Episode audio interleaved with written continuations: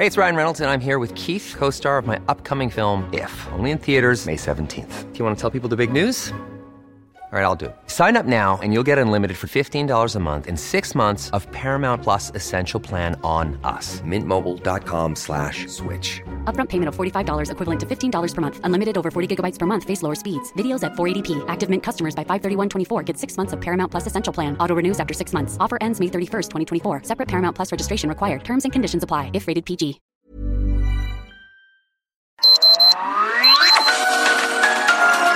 Heraldo Media Group presenta Sergio Sarmiento y Lupita Juárez. Información veraz y oportuna con un toque personal y humano. Por El Heraldo Radio, donde la H suena y ahora también se escucha.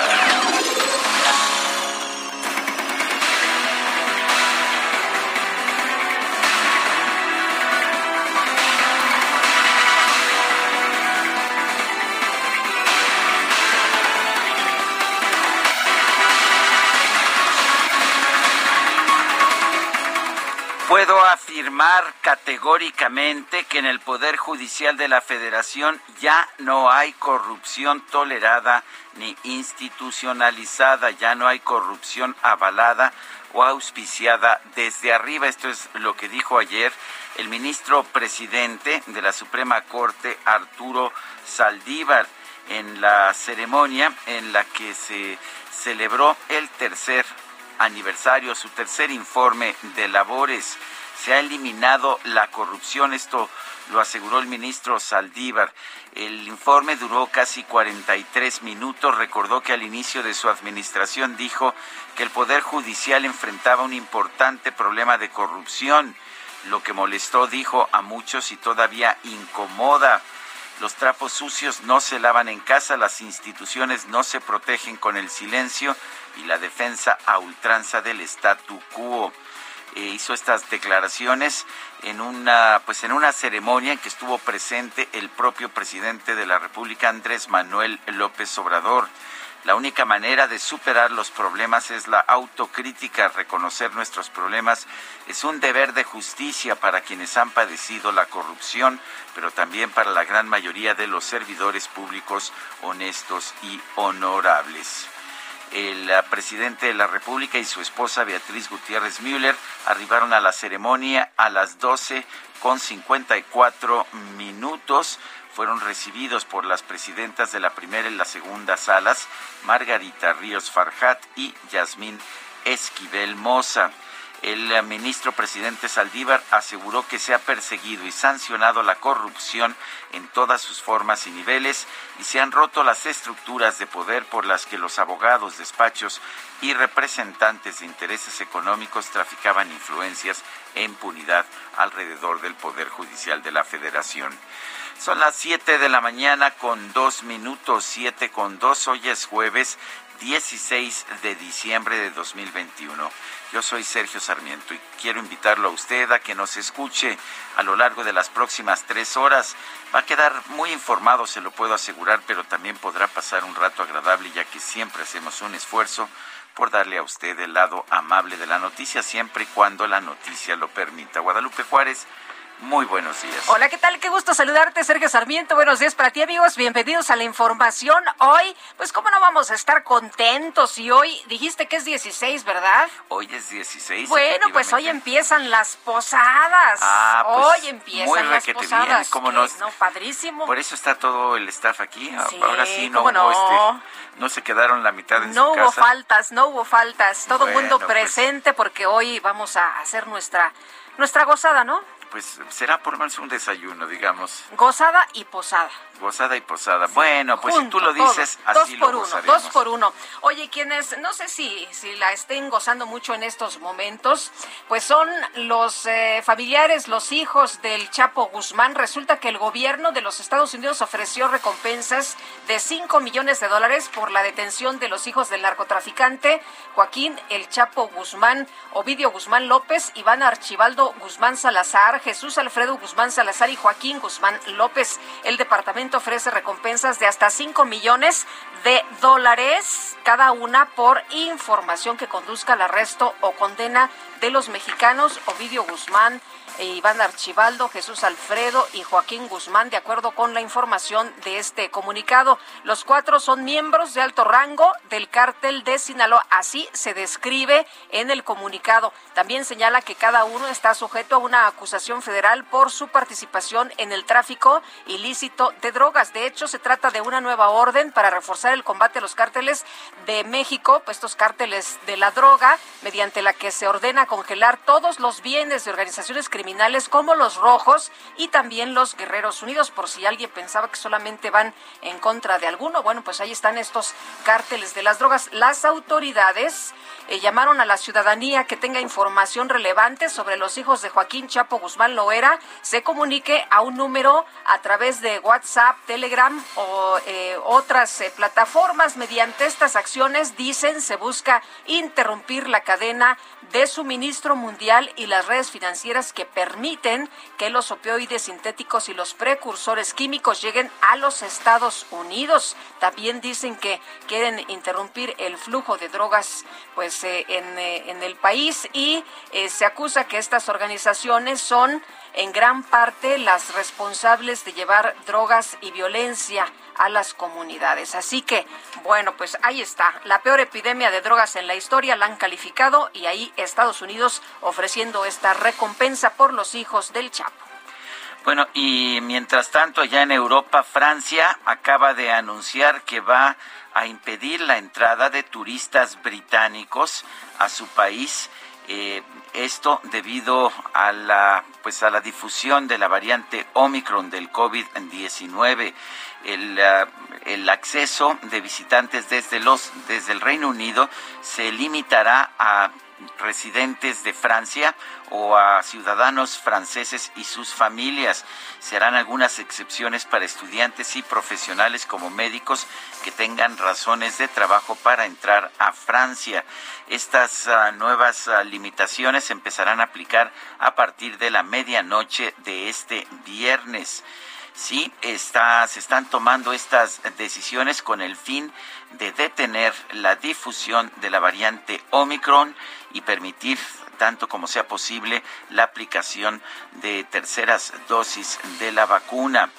Y bueno, pues esto ha generado toda una serie de reacciones, eh, incluso ha ha generado un tema en el que miles de turistas británicos están ah, saliendo de Francia para evitar una cuarentena también que, que, está imponiendo el Reino Unido. El Reino Unido está decidiendo también eh, pues establecer una cuarentena a quienes hayan estado en Francia. Y bueno pues lo que ha lo que ha ocurrido es que miles de turistas eh, británicos en Francia están regresando y nuevamente se establecen restricciones muy importantes al movimiento de personas allá en Europa. Son las 7 de la mañana con 7 minutos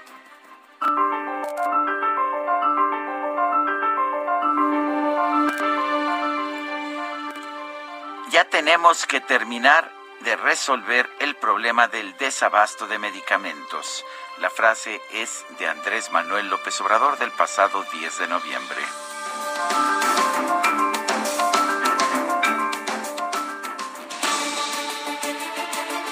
Bueno, y las preguntas, ya sabe usted que nos gusta preguntar. Ayer, por ejemplo, hicimos la siguiente pregunta. ¿Está usted de acuerdo en que José Antonio Mit sea consejero de Chedraui, una empresa privada? Nos dijo que sí el 85.3% de quienes respondieron que no, 7.4%, quién sabe, 7.3%. Recibimos 16.357 participaciones. No voy a opinar. Bueno, y esta mañana, esta mañana ya coloqué en mi cuenta personal de Twitter la siguiente pregunta. Declara Arturo Saldívar, el presidente de la Suprema Corte, puedo afirmar categóricamente que en el Poder Judicial de la Federación ya no hay corrupción tolerada ni institucionalizada, ya no hay corrupción avalada o auspiciada desde arriba. Tiene razón, nos dice 3.5%. Se equivoca, 76.1%. ¿Quién sabe? 20.3%. En 35 minutos hemos recibido 616 votos. las destacadas del Heraldo de México. Sabes, mi amor, pórtate bien, no debes llorar, sabes por qué. Santa Claus llegó a la ciudad. ¿Llegó? Nadie me avisó, mi querida No lo González, vi. o vienes del futuro. Presentaron, presentó certificado de vacunación y prueba PCR. Trae todo, trae todo. Confirmo, buenos días, ¿Cómo Sergio estás? Lupita, amigos. ¿Qué regalan? Porque venimos todos, no, no, no, aquí, aquí si no hay regalo no vienen y creo que ya está fila allá, allá arriba, entonces, pues hoy estamos muy contentos, inaugurando, como ya dijo Lupita, la temporada de posadas, nueve días para Navidad, Sí. No, ya, Ya, ya, no, ya está más cerca, ¿no? y ya mañana nada más, ya mañana nada más vienen unos y ya el lunes ya no vienen. Híjole, qué maravilla. Qué envidia de la Hay buena. quienes se toman vacaciones, ¿verdad? Ah, ¿existen las vacaciones? Pues yo nada más me pregunto porque nunca las he visto. No, no es cierto, soy dramática, soy dramática. Yo voy a pedir unas, unas vacaciones de Navidad, a ver si me las regalan, aunque sea para la semana de Año Nuevo. Sergio Lupita, amigos, hay que trabajar aunque estemos de festejo, así que comenzamos con las destacadas del Heraldo de México. En primera plana, 4.000 elementos despliegan Guardia Nacional en la Ciudad de México. Los efectivos del Cuerpo de Seguridad serán distribuidos en grupos de al menos 240 en cada una de las alcaldías para labores de patrullaje. País, Lago de Texcoco, preparan parque ecológico. Estará listo en 2023, dice titular de la Conagua. Ciudad de México a residentes en la capital, multas por placa foránea. Congreso avala sanción de entre 521 y 911 pesos. Estados Tultepec operan 1.300 talleres ilegales. La producción clandestina de pirotecnia impera en la zona habitacional. Orbe, Reino Unido rompen récord de contagios. Autoridades británicas se preparan para un aumento de hospitalizaciones por COVID-19. Meta, NFL rebrote. Hay más de 80 casos confirmados entre jugadores, coaches y miembros del staff en las últimas 72 horas. Y finalmente, en mercados por desempleo sacan de las Afores 20 mil millones de pesos. Es un récord para un lapso de enero a noviembre, según estadísticas de la CONSAR. Lupita, Sergio, amigos, hasta aquí las destacadas del Heraldo. Feliz jueves. Igualmente, Itzel, muchas gracias. Buenos días. Son las 7 de la mañana con 12 minutos, 7 con 12. Vamos a un resumen de la información más importante de este jueves 16 de diciembre de 2021. El ministro presidente de la Suprema Corte de Justicia, Arturo Saldívar, presentó su tercer informe de labores. El presidente López Obrador acudió a la ceremonia acompañado por su esposa, Beatriz Gutiérrez Müller. Establecí los ejes que a mi juicio debían guiar esta transformación y fijé una agenda concreta para lograr cambios tangibles. Los compromisos que asumí tienen una raíz profunda en los principios, valores y convicciones que han guiado toda mi trayectoria profesional y particularmente como juez constitucional. El ministro Saldívar afirmó que la corrupción tolerada, el nepotismo, el tráfico de influencias ya fueron erradicados del Poder Judicial de la Federación. Puedo afirmar categóricamente en el Poder Judicial de la Federación ya no hay corrupción tolerada ni institucionalizada. Ya no hay corrupción avalada o auspiciada desde arriba. Hemos erradicado el nepotismo en todos los órganos jurisdiccionales. No existe actualmente ningún juzgado o tribunal en el país en el que el titular tenga familiares trabajando para él o para ella. La presidenta del INAI, Blanca Lilia Ibarra, calificó como alentador que la Suprema Corte de Justicia haya determinado que no se debe reservar la información de las obras federales, a pesar del acuerdo presidencial que declara estos proyectos como de interés público y seguridad nacional.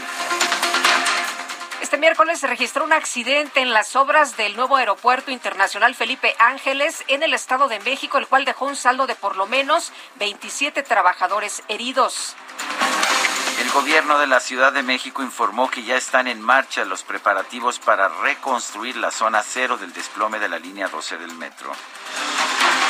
El Instituto Nacional Electoral aseguró que la Suprema Corte de Justicia determinó que no puede pronunciarse sobre el presupuesto para realizar la consulta de revocación de mandato del presidente López Obrador hasta que este proceso sea aprobado. Por otro lado, el INE informó que con corte al 14 de diciembre tiene registro de 1.195.000 firmas presentadas para solicitar la consulta de revocación de mandato. Sin embargo, aún quedan por validar las firmas que entregó recientemente la organización que siga la democracia. Bueno, dicen que hay muchas firmas que tienen ahí, pues, eh, como requisitos se les pide eh, la fotografía de la persona y en algunos casos ponen fotografías de un perro, fotografías de algún objeto, fotografías, ya sabes. Entonces eh, creo que pues es un trabajo muy arduo del Instituto Nacional Electoral y quien haya hecho esto por juntar firmas, pues le va a salir muy caro. Oye, con 397 votos a favor, 70 en contra y 19 abstenciones, el Pleno de la Cámara de Diputados aprobó distintas reformas a la Ley Federal del Trabajo para establecer que los patrones deben conceder a sus trabajadores el tiempo necesario para votar en los procesos de revocación de mandato. El Pleno de la Cámara de Diputados aprobó un acuerdo para realizar entre el 17 de enero y el 15 de febrero distintos foros de discusión sobre la iniciativa de reforma constitucional en materia de electricidad que promueve el Ejecutivo. Este miércoles se instaló la Comisión Permanente del Congreso sin representación de los diputados de Movimiento Ciudadano. Morena en San Lázaro se dio uno de sus espacios al PT, el PAN le dio uno de sus lugares al PRD. El presidente de la Junta de Coordinación Política de la Cámara de Diputados, Rubén Moreira, afirmó que a Movimiento Ciudadano no le toca representación en la Comisión Permanente del Congreso porque su grupo parlamentario es chiquito. Son chiquitos, pero no les gusta que les digan, ¿no? Y no se enojan. Pero, hay pluralidad. Pero esos son chiquitos, pues sí hay pluralidad. Y se lo voy a decir por qué. Y ahí es donde miente MC. Porque ellos tendrán un senador. La permanente es el conjunto de Cámara de Diputados y Cámara de Senadores. Allá les alcanza para tener, aquí no les alcanza para tener. ¿Cómo va esa de Burundanga le dio a Muchilanga y Muchilanga le dio a Bernabé? Pues el coordinador nacional del Movimiento Ciudadano, Dante Delgado, denunció que la exclusión de los diputados de su partido es un acto arbitrario de Morena y la alianza opositora va por México. Afirmó que Chiquito es el diputado del PRI, Rubén Moreira. Chiquito es él. Tiene una mente pequeña, una visión corta y una acción política que lo pone en evidencia. Está todavía resentido de que en Campeche, donde lo mandaron como el gran operador, Movimiento Ciudadano sacó más votos que Morena y dejó en tercer lugar al partido que él quería representar, independientemente de las triquiñuelas que había hecho en Monterrey, donde hizo fraude electoral y donde también Movimiento Ciudadano ganó Monterrey y ganó Nuevo León. El senador del llamado Grupo Plural, Germán Martínez, criticó al presidente de la Junta de Coordinación Política, Ricardo Monreal, por no incluir a ninguno de los integrantes de su agrupación parlamentaria en la Comisión Permanente del Congreso. Haremos valer nuestros medios de impugnación, haremos valer nuestra libre desarrollo a la representación y haremos valer el derecho a las minorías que tenemos, que nos asiste. No es la cultura de la gandalle, no es la cultura del engaño a la palabra dada. Quédense con su palabra dada si no hay acuerdos y vamos a la confrontación de ideas sin insultos. El coordinador de Morena en el Senado, Ricardo Monreal, señaló que el acuerdo que permitió la creación del Grupo Plural no contempla incluir a sus legisladores en la Comisión Permanente del Congreso. Así es esto. Frente a la descalificación, yo les digo al Grupo Plural mis respetos. Pero si no fuera suficiente mi explicación jurídica, mi explicación sobre el procedimiento legislativo, revisen el acuerdo que en este Pleno se aprobó por unanimidad. El acuerdo para constituir el grupo plural. Bueno, pues ah, ahí está la respuesta a este debate. Esperemos que sea un debate así, un debate de altura entre todos los grupos parlamentarios y no de descalificaciones. Uy, no, ya se dieron bien fuerte. Ya es que Germán le dijo que pues no los quiera tratar a ellos como lo trata a él el presidente, que, ¿no? Y el otro dice, eh, le, le, dijo que no lo descalificara, el senador Monreal, aunque no era el momento, que él tenía todos los atributos para llegar a la presidencia, aunque no era el momento y todo el mundo empezó, presidente, presidente. Bueno, pues, así lo que, estuvo. Lo que te puedo decir es que Germán Martínez dijo que iban a continuar expresando sus puntos de vista con respeto y con argumentos. Para eso es el Congreso. Pues vamos a estar muy pendientes. Graciela Márquez Colín, propuesta por el Ejecutivo como nueva presidenta del INEGI, afirmó que va a continuar entregando a los mexicanos información valiosa generada con los más altos estándares. Y a través de un comunicado, la Presidencia de la República anunció la designación del ex coordinador nacional de Administración y Finanzas del INSABI, Víctor Lamoyi Bocanegra, como nuevo titular del Banco del Bienestar.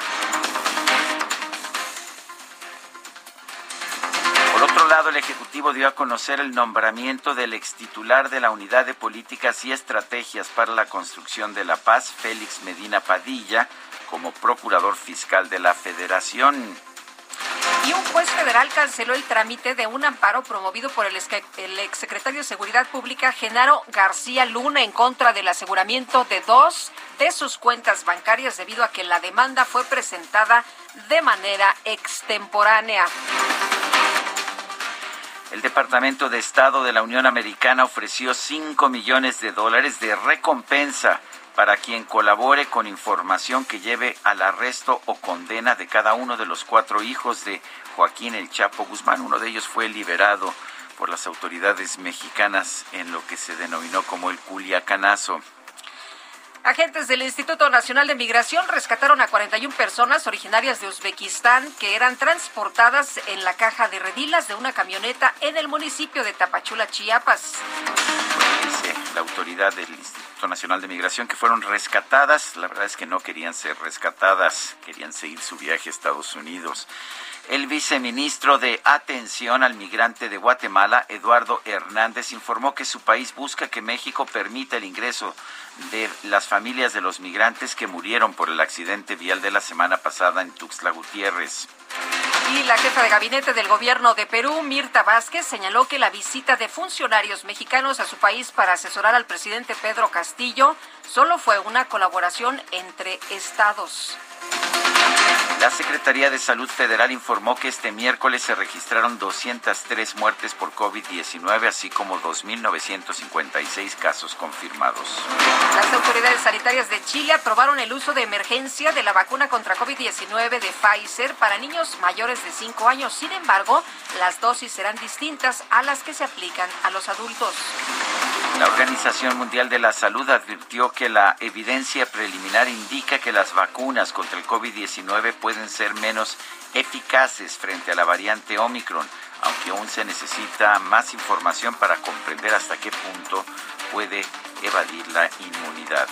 Las autoridades sanitarias de Reino Unido informaron que en la última jornada se registraron 78.610 casos nuevos por COVID-19 en ese país, la cifra diaria más alta desde que comenzó la pandemia. Y en información deportiva, LeBron James encabezó a los Lakers de Los Ángeles para vencer en tiempo extra a los Mavericks de Dallas por marcador de 107 a 104.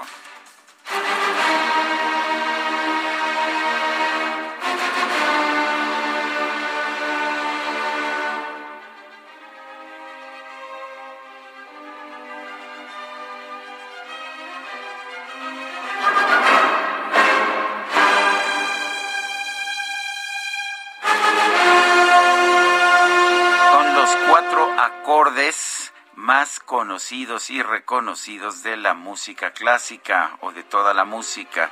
Son las primeras notas de la quinta sinfonía, la sinfonía en do menor opus 67 de Ludwig van Beethoven. Estamos escuchando a la Filarmónica de Viena bajo la dirección de Carlos Kleiber.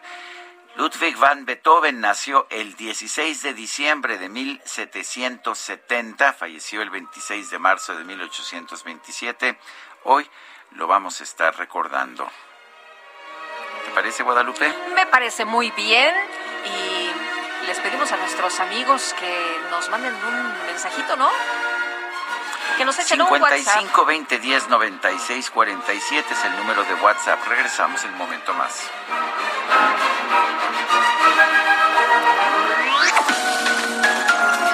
Sergio Sarmiento y Lupita Juárez quieren conocer tu opinión, tus comentarios o simplemente envía un saludo para ser más cálida esta mañana. Envía tus mensajes al WhatsApp 5520 109647.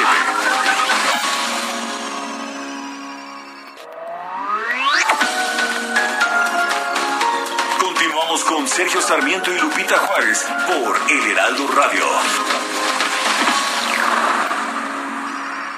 En México de 2015 a 2020 se vendieron más de un millón y medio de autos de baja seguridad. Para saber qué autos nos protegen mejor, se hacen pruebas de choque con domis que simulan el daño que puede sufrir una persona. Solo los domis resisten choques. Tu familia no. Con autos más seguros y mejor información para los consumidores, se evitarían más de 5.000 muertes cada año. Exijamos autos más seguros para México. Infórmate en www.quetanseguroestuauto.org.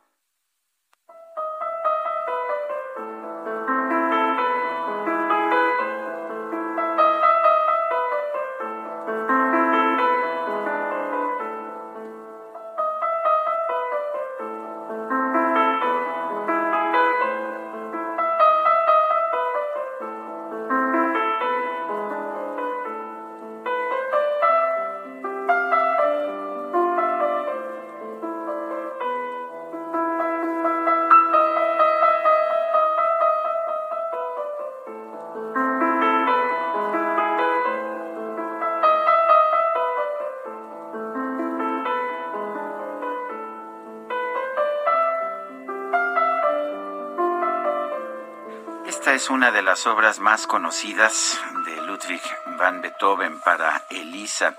Lo curioso es que no se dio a conocer, no la interpretó Beethoven durante su vida.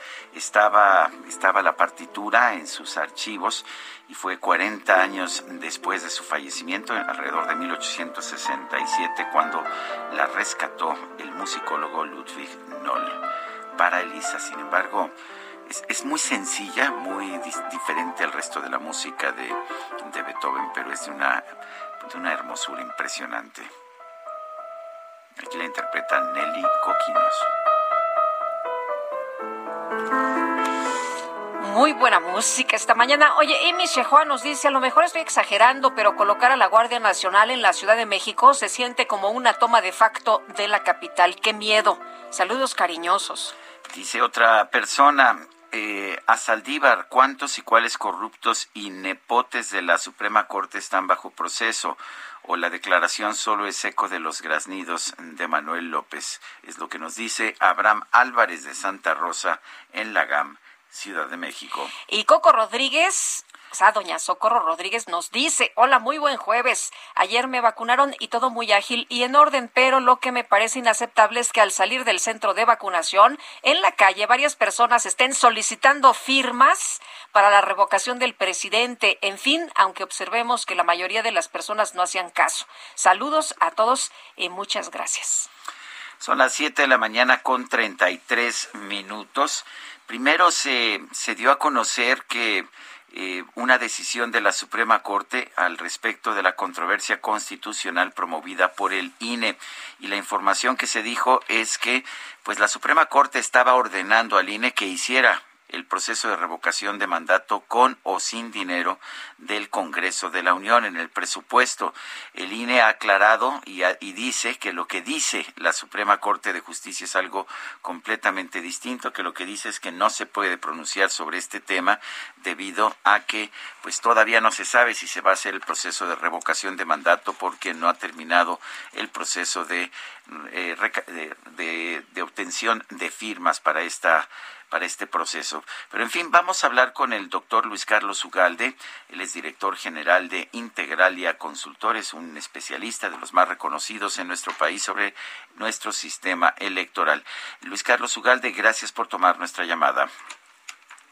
Buenos días, Lupita. Muy buenos días. Hola, ¿qué tal? Exactamente qué dijo la Suprema Corte, cuáles son las consecuencias jurídicas de esta decisión. Lo que dijo es que como la consulta todavía no es un hecho real de organización eh, eh, eh, consumada, es decir, todavía no sabemos si van a juntar las firmas, entonces no se puede pronunciar de manera definitiva sobre el hecho. Es decir, el INE en su momento, es decir, cuando haya validado si hay 2.8 millones de firmas y eso será en el mes de enero, a fines de seguramente el mes de enero cuando haya concluido la verificación, entonces el INE podrá regresar y decir, ya tengo eh, la obligación constitucional de llevar a cabo esta consulta, si hubo las firmas, emito la convocatoria y una vez emitida la convocatoria, que es el acto de autoridad, entonces puede ir con el, la Suprema Corte y decirle, tengo que organizar esto, la ley me obliga a llevar a cabo una organización como si fuera una elección presidencial y no tengo dinero. Así es que obliga al Congreso a que me lo dé para que yo poder cumplir mi obligación legal. Y en ese momento la Corte debe pronunciarse. Cabe la posibilidad de que le diga, hazlo con lo que tengas. Y entonces el INE lo que contestaría sería, pues no tengo dinero para instalar 162 mil casillas que son las que se instalaron en la pasada eh, intermedia, el junio, y diga, bueno, entonces no puedo, estoy imposibilitado a hacer algo que no tengo recursos para ello, instalaré, digamos, 90 mil casillas. Y eso es seguramente lo que ocurrirá en su momento. Eh, Luis Carlos, eh, hablas tú de una consulta tergiversada, de que más eh, que el tema del recurso, pues debemos estar revisando otros puntos de esta consulta que a nadie le interesa más que al presidente Andrés Manuel López Obrador. ¿Por qué una consulta tergiversada? Porque se está manejando como si fuera una consulta para que el presidente sea apoyado por su feligresía y se está usando como un derecho de la porra para poder eh, aplaudirle a su líder. Y esto no es así. La consulta de revocación de mandato es un derecho de los agraviados, de aquellos que consideran que el presidente ha cometido errores, se ha perdido la confianza y que por lo tanto debe ser removido. Ese es el tema. Y ninguno de los agraviados, que por cierto yo, yo conozco y escucho a mucha gente crítica, pero la verdad es que yo casi no conozco a nadie que quiera que se vaya el presidente. Eso es una invención de él que está usando para promover la polarización, para promover un pleito, para decir los conservadores quieren que me vaya, ustedes apóyenme para que me quede. Entonces, como no hay nadie marchando en las calles para promover la revocación, Morena está promoviendo firmas para ratificarlo. Y eso no es así, eso es un engaño, se está tergiversando la, el propósito, el derecho. Y creo que eso es lo que hace que esto sea un eh, evento profundamente demagógico que no fortalece la cultura democrática ni la participación ciudadana. Y por eso digo que esto está tergiversado. Entonces, gastar dinero, sean 3.800 millones o la mitad o lo que sea, me parece que ese es el punto que debiésemos discutir. Porque ahora Morena y el presidente están acusando al INE de que está malgastando el dinero en otras cosas en lugar de la revocación. El tema es, ¿para qué hacemos una revocación que en el fondo nadie está solicitando? Eh, al presidente le gustan estas votaciones de revocación de mandato. Tuvo dos, si no mal recuerdo, cuando fue jefe de gobierno de la Ciudad de México. ¿De, qué le sirven? ¿Para qué busca estas, uh, estas votaciones, estas consultas de revocación de mandato?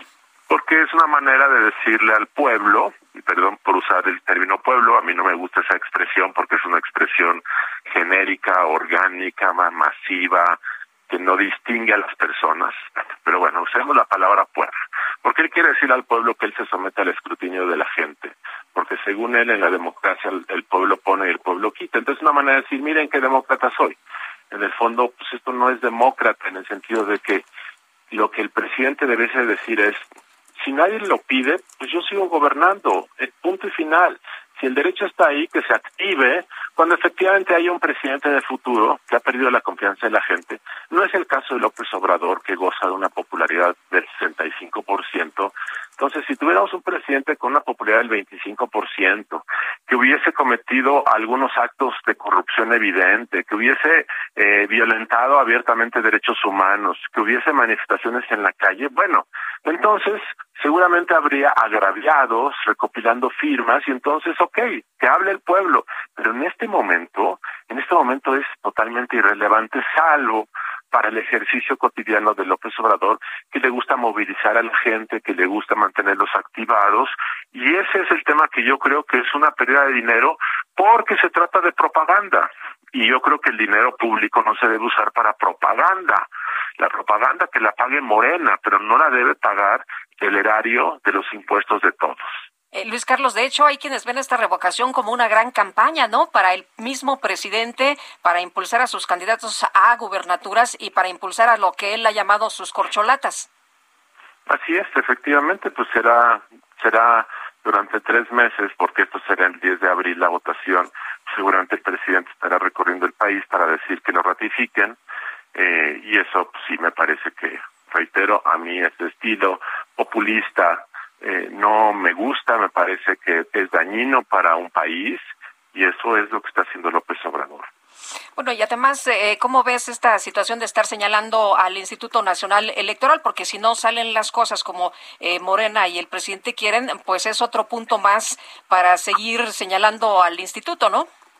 Así es, eso lo va a hacer el presidente con o sin revocación, lo va a hacer participe o no participe la gente y como va a participar poca gente en esta consulta revocatoria el 10 de abril. Es decir, ahora estamos en la fase de recopilar firmas y Morena debe recopilar 2.8 millones de ellas para que sea activada la consulta porque la ley la, ley dice que se requiere recopilar el 3% de los votos respecto a la lista nacional de electores. Eh, una vez que se haya activado, el segundo requisito es que el 10 de abril que se celebraría la consulta debe votar el 40% de la lista nominal, que es algo así como 38 millones de personas. Conseguir eso es muy complicado y seguramente se quedarán muy, muy lejos de ese número. Entonces vamos a una consulta de revocación que es de ratificación en el fondo, va a participar poca gente, no va a tener ninguna validez legal, eh, el presidente va a ganar la votación por una margen de, digamos, 95% a 5%. Con eso va a salir a celebrar, pero vamos a vamos a gastar mil, dos mil, tres mil millones de pesos para que el presidente nos diga lo que es obvio, que es un presidente popular. Esto a mí me parece que es un abuso del erario público. Doctor Luis Carlos Ugalde, director general de Integralia Consultores, gracias por conversar con nosotros. Gracias, Sergio Lupita. Buenos días. Buenos días. Hasta luego, Luis Carlos. Y entre gritos, peleas y acusaciones de traición, así se llevó a cabo el cierre del periodo ordinario de sesiones en el Senado. Así, Sergio, entre gritos, peleas y acusaciones. Vamos con Misael Zavala, que tiene todos los detalles. Misael, buenos días. Cuéntanos. Buenos días, Lupita. Buenos días, Sergio. Efectivamente, Lupita, como bien lo comentas, esta última eh, sesión del periodo ordinario de sesiones en el Senado de la República, pues eh, fue muy dura. Se acusaron duramente senadores, eh, hubo gritos, hubo, hubo peleas, hubo de todo en esta última sesión. Y es que la definición de espacios de partidos en la Comisión Permanente del Congreso calentó los ánimos y provocó un choque del grupo parlamentario plural contra Morena el Pleno del Senado avaló un acuerdo para la conformación de los senadores que integran la comisión permanente. Sin embargo, el grupo plural, conformado por cinco senadores, se quedó sin espacio en esta comisión. Esto provocó que el vocero del grupo plural, Germán Martínez, estallara en contra del presidente de la Junta de Coordinación Política del Senado, Ricardo Monreal, a quien calificó que no tiene altura para cumplir su palabra y hacer acuerdos. Incluso eh, dijo Germán Martínez que ver la estatura que tienen aquí, hasta los que quieren ser presidentes de México y no tienen la palabra para cumplir política y tampoco para hacer acuerdos. En respuesta, el senador Monreal señaló a Germán Martínez de usar argumentos maniqueos y aclaró que el Grupo Plural no tiene representación en la comisión permanente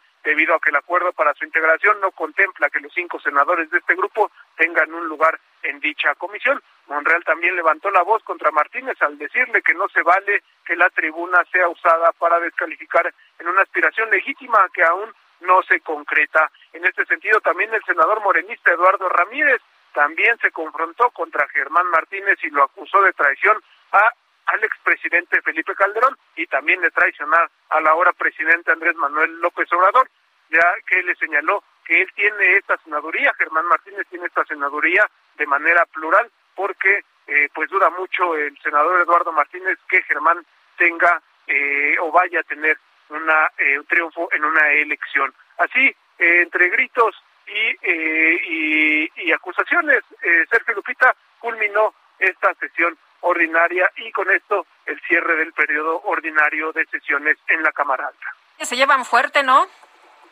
Se llevan bastante fuerte, sí, por ahí también eh, eh, Félix Salgado Macedonio se le fue también duro a eh, al senador Dante Delgado, debido también a que lo acusó de traición, de traicionar al presidente de la República, Andrés Manuel López Obrador.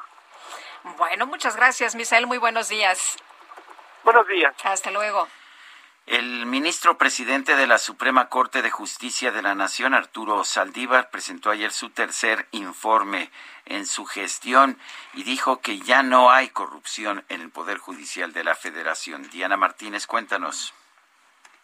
Así es, Sergio Lupita, muy buenos días. Pues en el Poder Judicial de la Federación ya no hay corrupción tolerada, institucionalizada ni auspiciada desde arriba, pues los casos que existen son aislados y ya no por mafias que operaban al interior. Así lo aseguró el ministro presidente Arturo Saldívar al rendir su tercer informe de labores en casi 43 minutos, en los que recordó que al inicio de su administración dijo que en el Poder Judicial de la Federación eh, pues se enfrentaba este importante problema de la corrupción eh, lo que molestó a muchos y todavía lo sigue incomodando.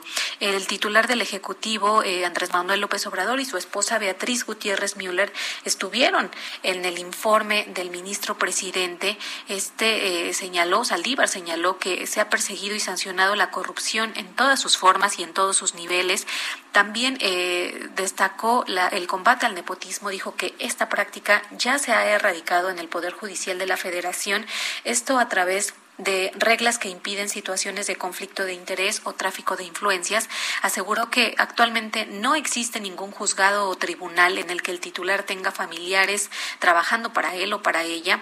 Dijo que eh, se creó un comité de integridad que verifica que el ingreso de familiares al Poder Judicial se realice a través de procesos de selección transparentes y luego de que se implementó un padrón de relaciones familiares, por lo menos en el último año, las relaciones reportadas disminuyeron en un 11%. Saldívar aseguró que hay un nuevo Poder Judicial de la Federación que ha servido con honestidad, igualdad y modernidad, así como con transparencia, y ahora el reto para el próximo año es la consolidación de ese nuevo rumbo. Bueno, Diana Martínez, muchísimas gracias por esta información. El Instituto Mexicano del Seguro Social informó que 10 de los 27 trabajadores lesionados ayer en obras del aeropuerto de Santa Lucía ya fueron dados de alta. Y José Ríos, cuéntanos qué fue exactamente lo que ocurrió, por qué están estos trabajadores en esa situación, en esa condición y cómo va la evolución de pues los que resultaron afectados. ¿Qué tal, Lupita? Buenos días. Pues sí, Lupita, como bien comentas, el Instituto Mexicano del Seguro Social informó que 10 de los 27 trabajadores lesionados en este accidente que ocurrió la mañana de ayer en las obras del aeropuerto de Santa Lucía ya fueron dados de alta. Eh, en una tarjeta informativa, compañeros, pues bueno, la dependencia detalló que los usuarios presentaron lesiones leves y pues bueno, será en el transcurso de este día cuando pues literalmente ya todos estén dados de alta. Pero ¿qué fue lo que pasó, Lupita, Sergio? Pues bueno, eh, la mañana de ayer, cerca de las 7.50 de la mañana, pues los empleados del aeropuerto no decidieron esperar el transporte seguro que los llevaría a sus lugares de trabajo. Y pues bueno, se les hizo fácil subir una grúa. Y pues bueno, dentro de los terrenos de las obras del aeropuerto de Santa Lucía cabe destacar este pues son terrenos eh, pues más que nada eh, deteriorados, eh, sobre todo mucha mucha tierra, el cual pues bueno y, obstaculizó el traslado de los trabajadores dentro de esta grúa y derivó a la, al vencimiento de una de las de las partes de esta grúa, lo que provocó eh, pues la caída de estas personas hasta una altura de 1.20 centímetros, 1.20 metros de altura, perdón. Eh, hasta el momento, pues bueno, el IMSS lo que nos informa fue que estas personas fueron trasladadas al Hospital Regional número 200 de Tecama, que el cual pues literalmente está ubicado a un costado de las obras y pues bueno, solamente queda un usuario que el cual presenta pues lesiones eh, graves en cuestión de su muñeca, sin embargo, pues bueno, hasta el momento no hay eh, una situación más lamentable que haya ocurrido tras este accidente, el cual pues bueno, como ayer nuestros usuarios ustedes habrán visto en redes sociales, pues fueron viralizados. Ese es el informe que les tengo, compañero. Eh, José, entonces no fue un accidente porque estuvieran trabajando, se fueron en un ride y les salió mal. Es correcto, en una grúa pues ya un poco deteriorada según las imágenes que nos comparten eh, y pues bueno, como les comentaba, pues los terrenos dentro de las obras de Santa Lucía pues son muy terrenosos y pues literalmente pues eh, enfrentan muchas tolvaneras las personas que se trasladan en automóvil o en camiones cargueros dentro de las obras y pues bueno, pues provocó esta esta trágica situación que pues afortunadamente no dejó eh, un saldo peor. Gracias, hasta luego José. Seguimos pendientes, buenos días. Buenos días. ¿Y qué crees, Lupita? ¿No quieres ser voluntaria? ¿No te Este, ofreces como depende, depende de qué se trate. Pues mira, muy sencillo, el Consejo Nacional de Ciencia y Tecnología, el CONACIT, está buscando voluntarios, ha abierto una convocatoria para buscar voluntarios para el estudio fase 2 de refuerzo de la vacuna contra el coronavirus COVID-19. Patria, sí, la vacuna patria que está desarrollando el gobierno de México. Según dice el organismo, el estudio tiene como objetivo evaluar el uso de la vacuna patria como refuerzo para personas previamente inmunizadas contra el coronavirus. El estudio tendrá duración de un año, durante el cual se dará seguimiento a los participantes con visitas presenciales. Y bueno, pues ah, si quieres participar, Lupita, tienes ¿Cómo- que cómo le tener más de 18 años. Ajá. ¿Ti- ¿Tienes sí, más, sí, de 18? más de 18, sí. Si tienes- Ese requisito sí lo tengo. Bueno, tener esquema completo de vacunación de, de Tengo, cualquiera. tengo las dos vacunas. Perfecto. La última dosis debe haberse aplicado por lo menos cuatro meses antes de participar en el estudio. Me tocó por ahí de julio. No estar, pre- no estar presentando enfermedades respiratorias durante los últimos 21 días, no estar embarazada ni lactando, tener buen estado de salud. Y bueno, pues están son algunos de los ah, algunas de los requisitos y bueno, pues si quieres participar para que hagan pruebas de la vacuna patria en tu persona, Vamos, vamos. este yo aquí me quedo, este aquí me quedo. Alguien tiene alguien tiene que alguien seguir tiene que conduciendo seguir. este programa de radio. Oye, no, pues yo, yo te invito, vamos. Ah, sí. Este, sí, te falta el refuerzo, amor- por amor falta el a la patria. Por amor a la patria. te falta el refuerzo, ¿no? A mí también. Bueno, A, nos- a todos los que estamos aquí nos falta el refuerzo. así es, no estamos reforzados. No, hombre, pero pues interesante, interesante esto que, que está desarrollando con ACID, esta vacuna patria, que por cierto nos dicen que está siendo desarrollada por eh, investigadores eh, extranjeros y que se iba a realizar precisamente allá en Estados Unidos, ¿no? Eh, tengo una pregunta de una persona de nuestro staff. No, este, no voy a dar a conocer su nombre para evitar represalias, pero pregunta si que si tenemos la vacuna patria como como refuerzo, que si nos van a permitir viajar o quedaremos como los de los de la vacuna rusa o los de las vacunas chinas. Ay, ¿cómo son? Oye, Sí, luego, luego le buscan ¿verdad? intrigosos, alterativos, como Mira, decía el buen Cantinflas. Mejor vámonos. Sí, a ¿verdad? otros temas. Vamos a las calles. Alan Rodríguez, ¿dónde andas? Muy buenos días. Sergio Lupita, muy buenos días. Esta mañana tenemos el reporte de vialidad desde la Avenida de los Insurgentes, la cual hemos recorrido desde la zona de Indios Verdes y hasta la zona del Eje 2 Norte. En este cruce tenemos bastantes asentamientos para todas las personas que se dirigen desde el norte hacia la zona centro de la Ciudad de México. En su continuación, hasta la zona de Buenavista, el avance prácticamente se vuelve a vuelta de rueda y superando este punto mejora para quienes se desplazan hacia el cruce con la avenida Paseo de la Reforma. En el sentido contrario, la circulación es constante y en donde también tenemos asentamientos es en el eje 1 norte para todas las personas que se desplazan desde la zona del circuito interior hasta el cruce con la avenida Paseo de la Reforma pues mucha paciencia porque el avance es bastante lento. Por lo pronto, Sergio Lupita, el reporte que tenemos. Gracias, Alan. Muy buen día. Oye, qué trafical, ¿eh? Y desde tempranito, qué barbaridad. Fuerte, Se ¿verdad? nota Oye, ya. es cierto que sí podemos viajar con la vacuna patria, pero ¿a dónde Sí, como dices? no. Eh, Estado de México Ah, sí. y pueblos circunvecinos. Ah, bueno, hoy al centro de la Ciudad de México sí te También, permitirán. también. Bueno, pues por ahí anda Javier Ruiz, no sé si ya tenga su refuerzo de la vacuna patria, pero a ver, cuéntanos qué, qué estamos, qué estás viendo por allá por el centro de la Ciudad de México. Sergio Lupita, ¿qué tal? Excelente mañana. No, todavía realmente estamos bastante lejos pues, de la vacuna patria. Únicamente tenemos las dos de AstraZeneca y pues quién sabe cuándo nos toque la tercera, eso hay que mencionarlo.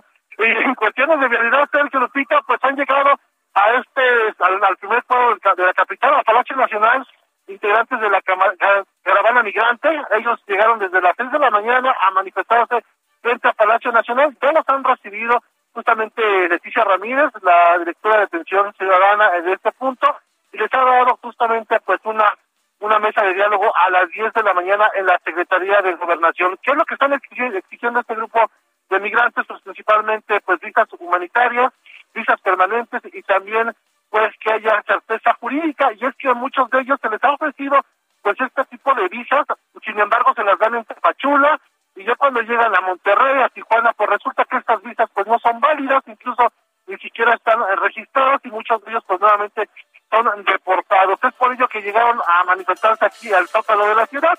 En estos momentos ya salieron en marcha y avanzan de la calle de la República de Uruguay, muy, bien. cerca al eje central Lázaro Cárdenas, donde... Muy bien, Javier Ruiz, gracias.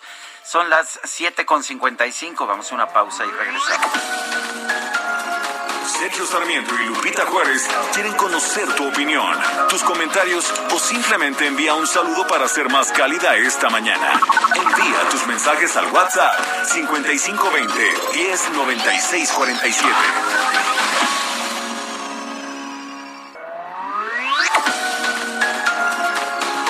Continuamos con Sergio Sarmiento y Lupita Juárez por El Heraldo Radio. El 16 de diciembre de 1775 nació en Steventon, Inglaterra, la famosa novelista británica Jane Austen, autora de grandes títulos como Sentido y Sensibilidad, Emma y Orgullo y Prejuicio. Fue la séptima de ocho hijos del pastor anglicano George Austen. Se inició en la escritura desde niña con poemas, obras de teatro y relatos. En sus novelas refleja la vida de la nobleza rural inglesa de la época, tal y como ella la vivió. Aborda temas como la cortesía, el decoro y la integridad personal, así como los defectos humanos de la vanidad, la hipocresía y la codicia. Tras su muerte en 1817 se editaron y publicaron sus cartas y otras novelas incompletas, como Los Watson, Fragmento de una novela y Plan para una novela.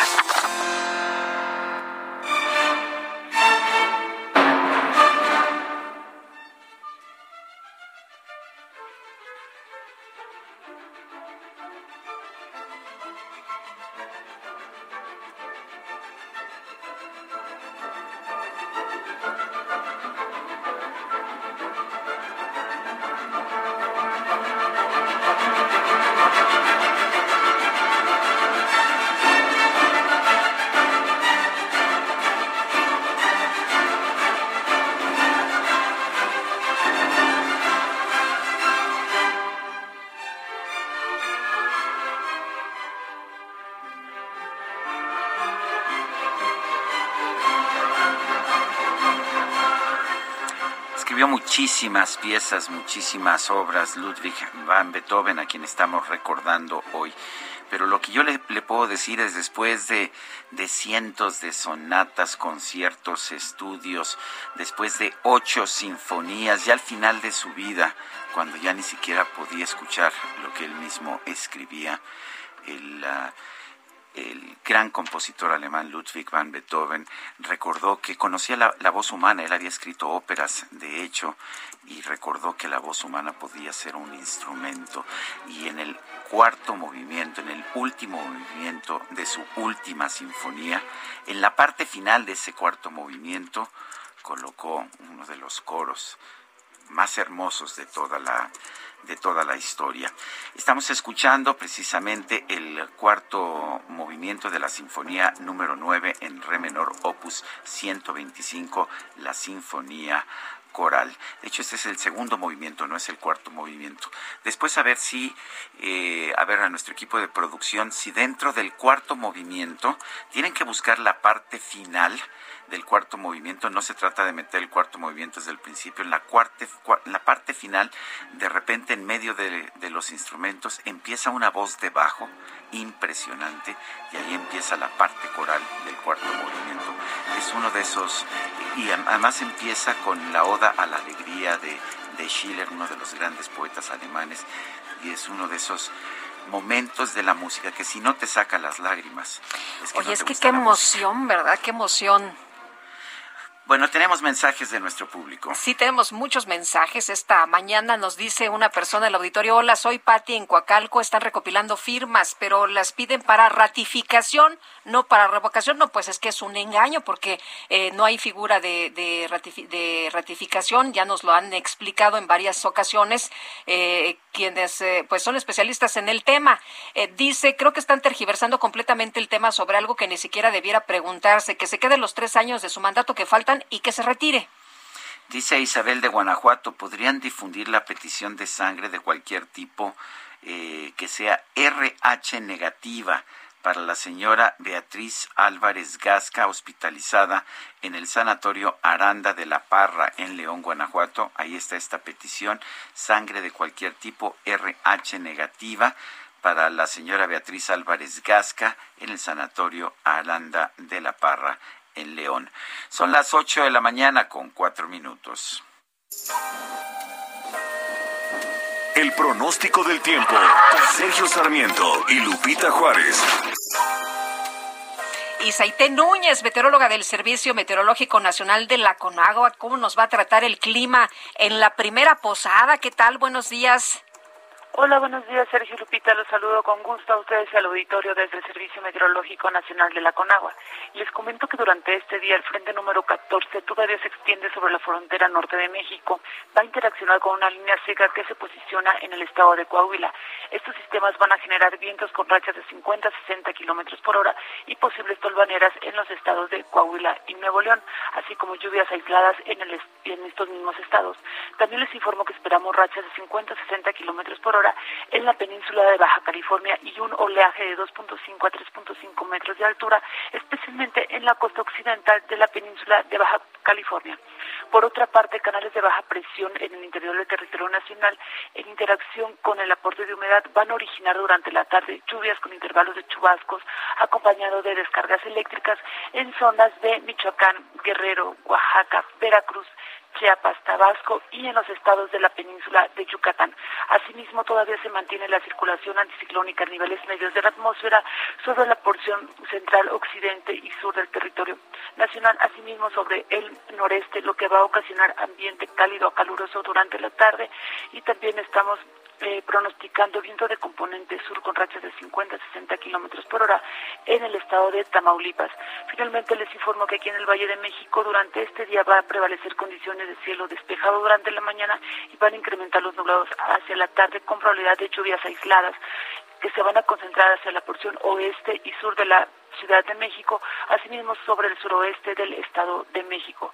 La temperatura máxima que esperamos aquí en la Ciudad de México va a oscilar entre 23 y 25 grados Celsius y una mínima mañana al amanecer de 7 a 9 grados Celsius, mientras que en la capital del Estado de México la temperatura máxima durante este día oscilará entre los 19 y 21 grados Celsius y durante el día de mañana la mínima la esperamos de 1 a 3 grados Celsius. Este es el reporte Sergio y Lupita desde el Servicio Muy bien. Meteorológico Nacional. Gracias, Aite.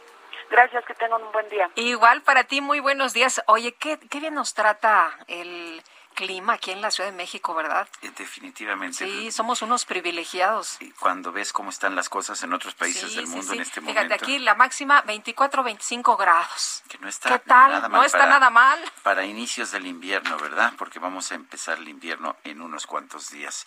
Bueno, son las 8 de la mañana con 7 minutos. El Pleno de la Cámara de Diputados aprobó una reforma a la Ley Federal del Trabajo para votar en la revocación de mandato, para facilitar la votación en esta revocación de mandato. Iván Saldaña, adelante, cuéntanos. Buenos días, Sergio Lupita Auditorio. Efectivamente, es una reforma a la Ley Federal del Trabajo que obliga al patrón a conceder a los trabajadores el tiempo necesario para acudir a las urnas y votar en los procesos de revocación de mandato presidencial, como el que se prevé para el próximo 10 de abril. Sería, pues, básicamente una votación que a la que podrían ir a acudir cada seis años, que es a la mitad del sexenio del presidente en turno, en el caso de que pues se lleve a cabo este proceso. Y esta reforma fue procesada con prioridad en apenas 25 días, pues la iniciativa que le dio vida fue presentada el pasado 20 de noviembre por la diputada de Morena, Simei Olvera Bautista. El 8 de diciembre pasado fue aprobada de manera unánime por 23 votos por la Comisión de Trabajo y Previsión Social y finalmente el día de ayer discutida en el Pleno de la Cámara. La presentó la diputada Rosa Hernández Espejo a nombre de la de, de, toda la comisión, que es la Comisión del Trabajo. Sin embargo, también habló a nombre de su partido, dijo, para Morena votar en la revocación de mandato debe ser considerado también como un derecho y en el caso de los trabajadores no puede ser limitado cuando el ciudadano se encuentra en labores. En este sentido, los patrones, al conceder el permiso a los trabajadores para salir a votar para la revocación de mandato, permitirá fortalecer la democracia. Es lo que destacó. Este dictamen eh, fue aprobado, eh, ya fue enviado como minuta al Senado para su revisión. Y pues bueno, nada más los votos a favor eh, que recibió este dictamen en total fueron 100, 399 votos a favor, eh, 198 eh, en contra y fueron, no, perdón, una disculpa, fueron del total de los 500 votos que recibió, eh, fueron 397 votos a favor, eh, algunos fueron en contra y otros en abstenciones, Sergio Lupita. Oye, Iván, ¿cuándo es la revocación? ¿Tienes ahí el, el dato? ¿Cuándo se está contemplando? El 10, el próximo 10 de abril se está contemplando. 10 de abril cae en domingo. En el caso, efectivamente, domingo. Muy bien. Muchas gracias, Iván. Buenos días. Buenos días. Pues una ley a la medida, ¿no? Una ley a la medida. Eh, parece que lo único importante en este país, para eso se están modificando las leyes, es facilitar esta votación de revocación de mandato que los partidarios de Morena y del presidente dicen es de ratificación, a pesar de que esta figura no está contemplada ni en la ley ni en la Constitución. Bueno, el Pleno de la Cámara de Senadores aprobó la nueva Ley General de Movilidad y Seguridad Vial que busca reducir muertes y lesiones graves ocasionadas por siniestros viales. Arturo Cervantes Trejo, profesor en la NAHUAC y presidente de la Alianza Nacional para la Seguridad Vial, gracias por platicar con nosotros esta mañana. Y bueno, preguntarte, ¿no está considerado este seguro obligatorio? Eh, ¿cómo, ¿Cómo ves esto? ¿Esto ayuda, no ayuda? ¿Cómo ves esta nueva ley? Mira, afortunadamente eh, pasaron la Ley General de Seguridad Vial, que traía más de seis años de retraso desde que le estamos proponiendo en la sociedad civil, y la pasaron y me parece que es muy bueno que el país tenga una Ley General de Movilidad y Seguridad Vial. Sin embargo, hay varias áreas de oportunidad porque no efectivamente quitaron el seguro obligatorio, pero quitaron otros temas importantísimos. Por ejemplo, eh, no sé si sepas, pero está explícito en la ley que no va a tener recursos la ley. No nada más no va a tener el seguro obligatorio para vehículos contra daños contra responsabilidad civil, sino no va a tener dinero. Y una ley sin dinero es pura demagogia. Si no tienes una estructura, si no tienes financiamiento, si no hay una agencia nacional responsable, ese es el segundo tema, además de que no tiene dinero, no tiene un, un líder, no tiene una agencia nacional de seguridad vial la ley, entonces no hay dinero y no hay un organismo rector.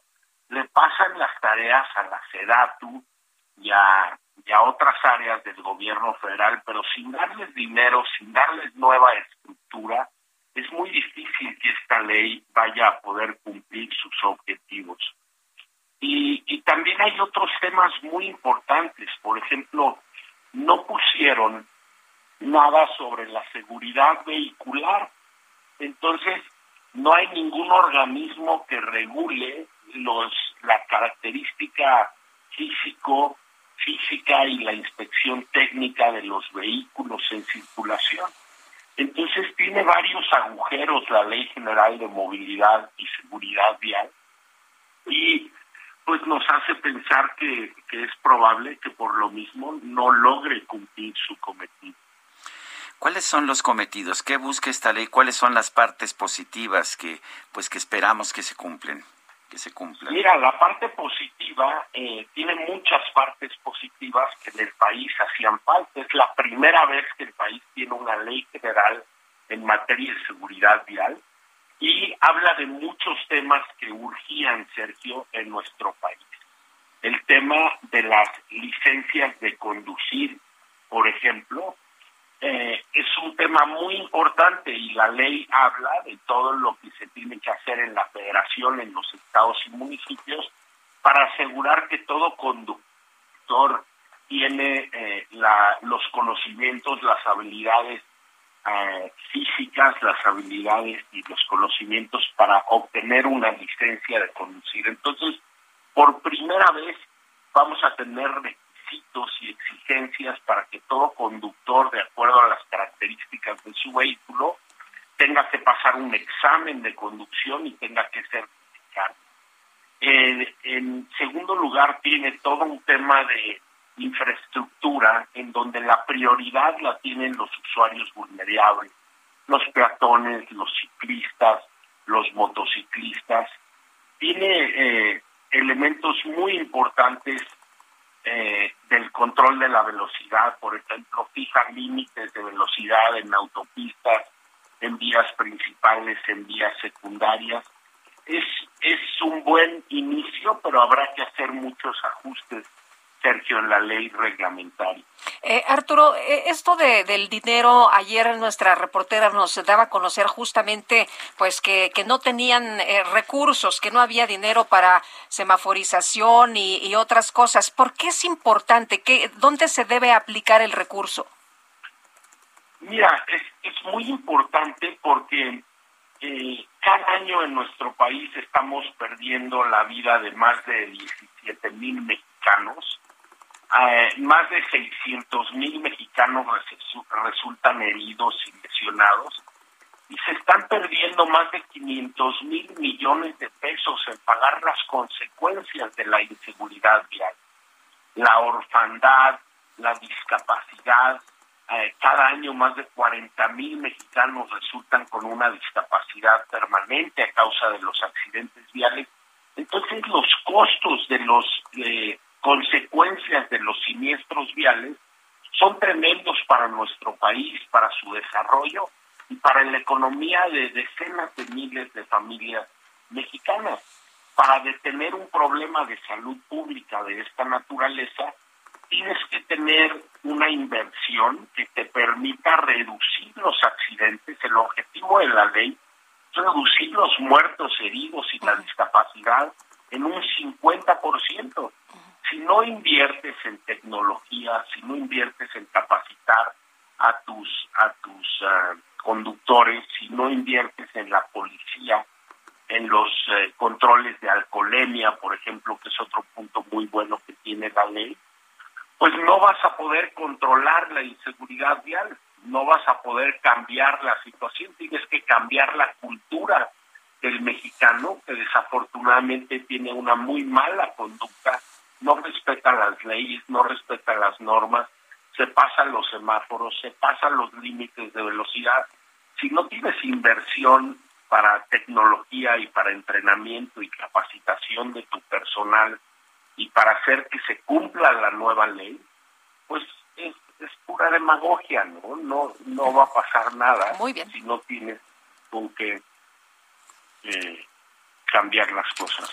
Pues Arturo, muchas gracias por tomar nuestra llamada, por explicarnos sobre esta ley. Muy buenos días. Muy buenos días. Hasta luego. Al contrario, Arturo Cervantes Trejo, profesor en la NAHUAC y presidente de la Alianza Nacional para la Seguridad Vial. Así se hacen las cosas hoy en México, ¿no? Se hacen leyes. Eh, buenas o malas, esta ley aparentemente tiene partes buenas, tiene omisiones importantes eh, y sin embargo pues no se le dan recursos y no se le permite que se aplique la ley. Así se hacen las cosas. Se hace para no hacerse. Bueno, ayer el presidente López Obrador se mostró conforme con la resolución emitida este martes por la Suprema Corte de Justicia eh, y reiteró que el acuerdo para blindar las obras del gobierno no buscaba ocultar información.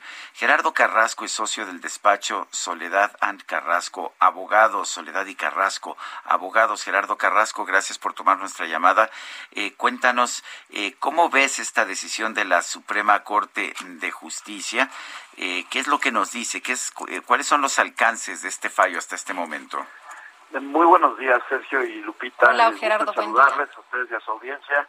Eh, miren, era, era natural, se veía venir que, que, fuera a fallar el ministro instructor en este asunto eh, por parte de la Suprema Corte, que es el ministro Juan Luis González Alcántara, eh, porque pues evidentemente este acuerdo o este decreto o el llamado decretazo pues no puede ser utilizado como pretexto para ocultar información o para reservar legalmente información por parte de cualquier autoridad a la que se le haga una solicitud de acceso a la información. Esto porque pues evidentemente tanto a las autoridades como al propio Instituto eh, Nacional de Transparencia y Acceso a la Información pues les obliga la Ley General de Transparencia, no un mero acuerdo dictado por el Poder Ejecutivo y por eso pues es, es, es lógico que estemos viendo una suspensión en este sentido, como también por supuesto es lógico que no estemos viendo una orden de la Suprema Corte pues muchísimo más amplia, por ejemplo, como para dejar sin efectos temporales todo el texto del nuevo acuerdo dictado por el presidente de la República. ¿Por qué? Porque en una controversia constitucional lo que reclama un organismo constitucional autónomo, en este caso como es el INAI, pues únicamente puede ser respecto de las facultades que se entienden invadidas eh, por parte del Poder Ejecutivo hacia, hacia el propio INAI, que las facultades del INAI pues sabemos que están relacionadas con el derecho de acceso a la información.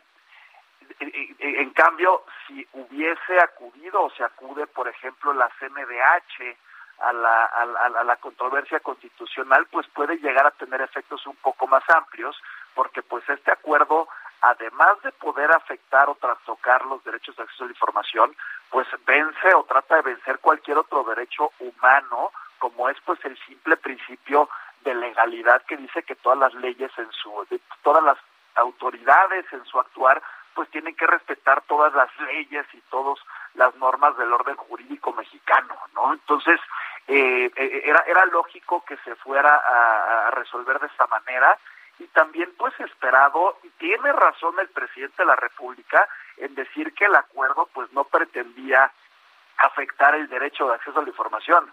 Lo grave y lo verdaderamente delicado de este acuerdo es que pretende desconocer cualquier ley administrativa mexicana en el desarrollo de alguna obra de infraestructura.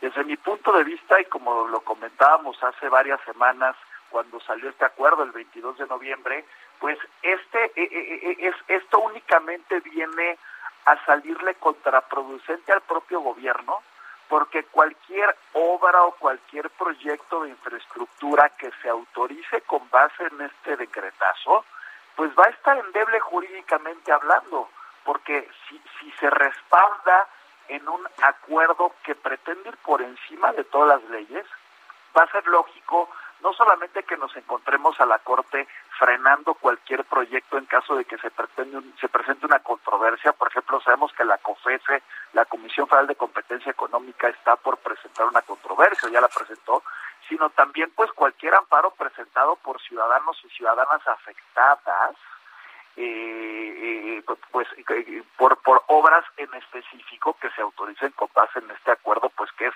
completamente ilegal y completamente inconstitucional presidente se sale con la suya porque no le gustan los amparos. Él lo que decía es que, eh, pues eh, en realidad, lo, que, él no quiere amparos, lo que él quiere es continuar, que nadie le frene la obra. Él quiere, sí, que, que en la fecha en que él se comprometió a inaugurar la obra, pues así sea, porque él lo dijo y, no le gustan los, los amparos. Tú que sí le sabes a los amparos. Miren, lo, que sucede es que eh, el presidente no puede emitir una orden ejecutiva, ¿no? Porque esto es lo que es este acuerdo. Y, o, más bien, el presidente puede emitir una orden ejecutiva diciendo lo que le venga en gana. si no está dentro de su esfera de facultades constitucionales, no importa lo que diga la orden que publique en el diario oficial, esta no puede tener efecto jurídico alguno. Imaginemos que este decretazo hubiera dicho y no procederá ningún amparo ciudadano en contra de mis proyectos de transformación. Aunque hubiera dicho eso, no puede tener efecto jurídico alguno. Es decir, no importa si el presidente, eh, el presidente puede decir lo que quiera en una orden ejecutiva de esta naturaleza y como no tiene facultades para ello, esto no obliga a los jueces, esto no puede obligar a otros poderes, no puede obligar al Poder Judicial de la Federación, no puede obligar a tribunales de justicia administrativa y, va a ser muy, muy lógico y por eso yo creo que le sale contraproducente al propio presidente este decretazo, va a ser muy, muy lógico ver cómo ya en casos específicos, específicos, les pongo un ejemplo, imaginemos que una nueva ruta eh, del tren Maya pues pretende nuevamente devastar selvas, devastar manglares eh, en, el, sureste de México. Bueno, pues si acuden comunidades con interés legal para ir al amparo, eh, van al juicio de amparo, bueno. combaten la obra por, por este decretazo, pues evidentemente el juez tendría que dar una suspensión. Entonces lo sale claro. contraproducente el propio gobierno. Gerardo Carrasco, gracias por hablar con nosotros. Muchas gracias a ustedes. Muy buen día. Buenos días. Son las nueve de la mañana con 24 minutos. Regresamos.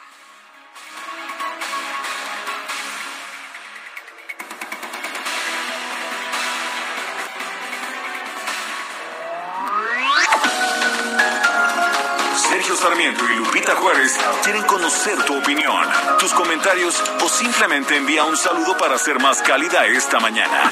Envía tus mensajes al WhatsApp 5520 109647.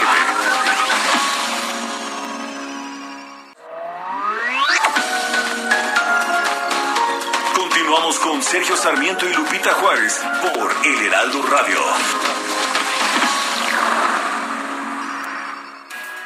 Jaque Mate con Sergio Sarmiento.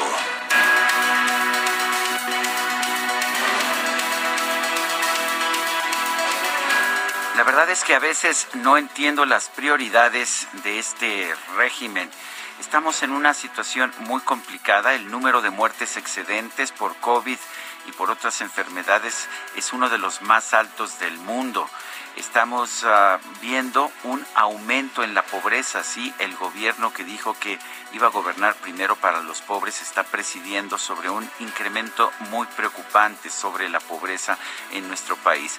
El desabastecimiento de medicinas es uno de los principales problemas que tiene México y es un desabastecimiento no solamente porque las autoridades decidieron cerrar plantas de producción de medicamentos eh, como las de PISA eh, y de otras empresas, sino también porque desmantelaron todo un sistema de compra y distribución de medicamentos que estaba funcionando bastante bien. Pero no solamente eso, ahora eh, por por la Auditoría Superior de la Federación nos enteramos que el INSABI le debe más de 3.500 millones de pesos de medicamentos que ya recibió de la industria farmacéutica nacional y que no ha pagado.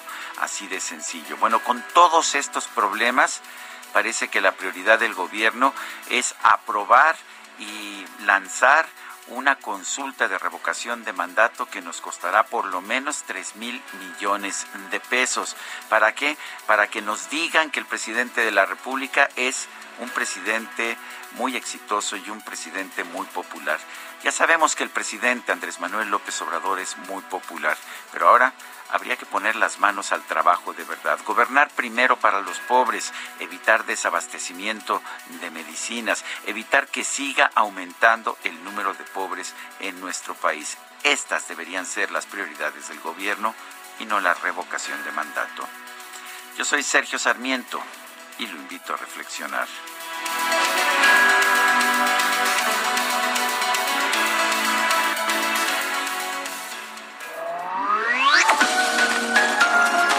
Sergio Sarmiento tu opinión es importante. Escríbele a Twitter en arroba Sergio Sarmiento.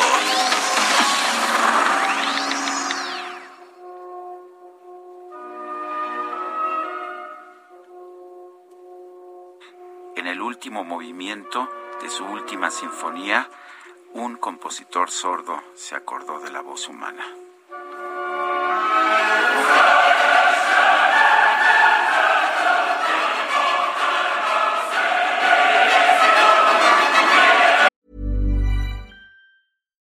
Millions of people have lost weight with personalized plans from Noom, like Evan, who can't stand salads and still lost 50 pounds. Salads, generally, for most people, are the easy button, right? For me, that wasn't an option. I never really was a salad guy. That's just not who I am. But Noom worked for me. Get your personalized plan today at Noom.com. Real Noom user compensated to provide their story. In four weeks, the typical Noom user can expect to lose one to two pounds per week. Individual results may vary.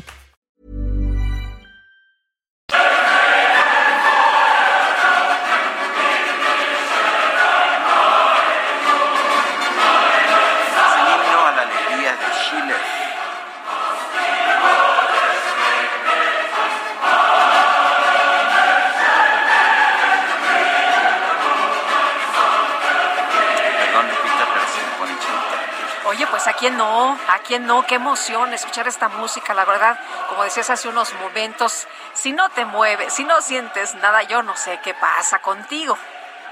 Qué bonita música. Estamos recordando a Beethoven en el aniversario de su nacimiento.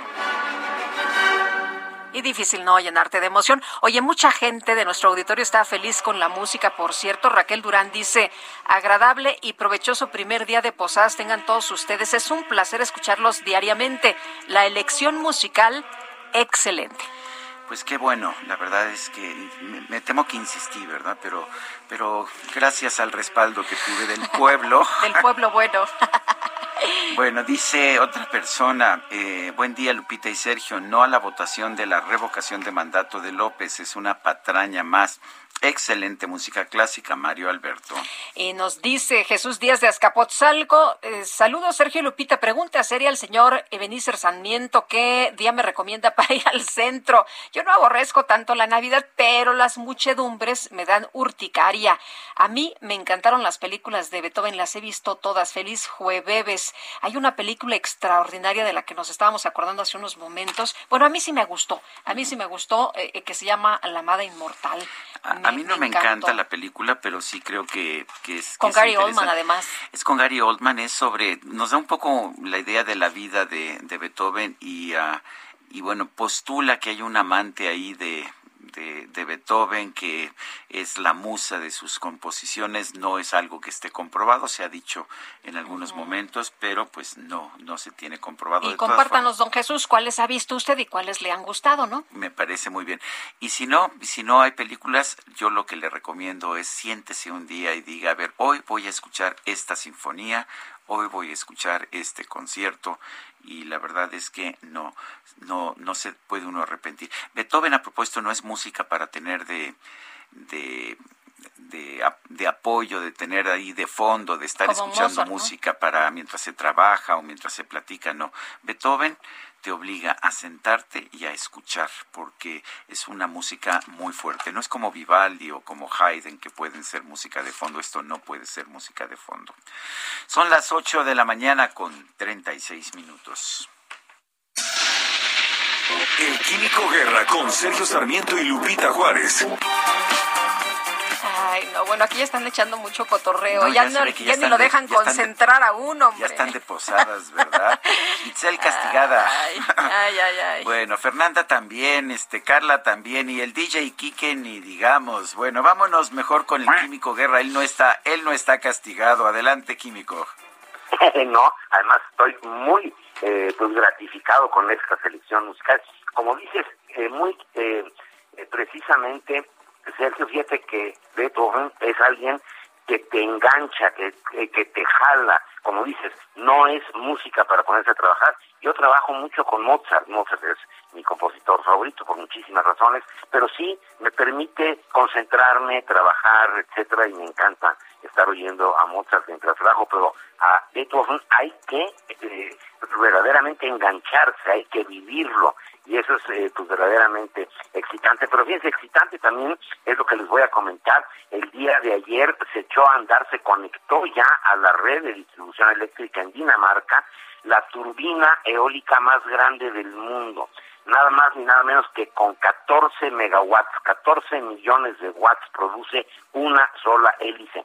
Fíjense, yo me acuerdo cuando estábamos iniciando este espacio en el Heraldo, eh, que comenté que se había roto la barrera de los 5 megawatts en un aerogenerador y era bueno, así como que la gran novedad. Y que llevamos dos años y medio, ¿no? Con este eh, noticiero. Bueno, pues en esos dos años y medio de 5 megawatts se llega ahora a 14 y con un sistema que se llama Se puede llegar hasta 15 megawatts. Esto se instaló en eh, Dinamarca.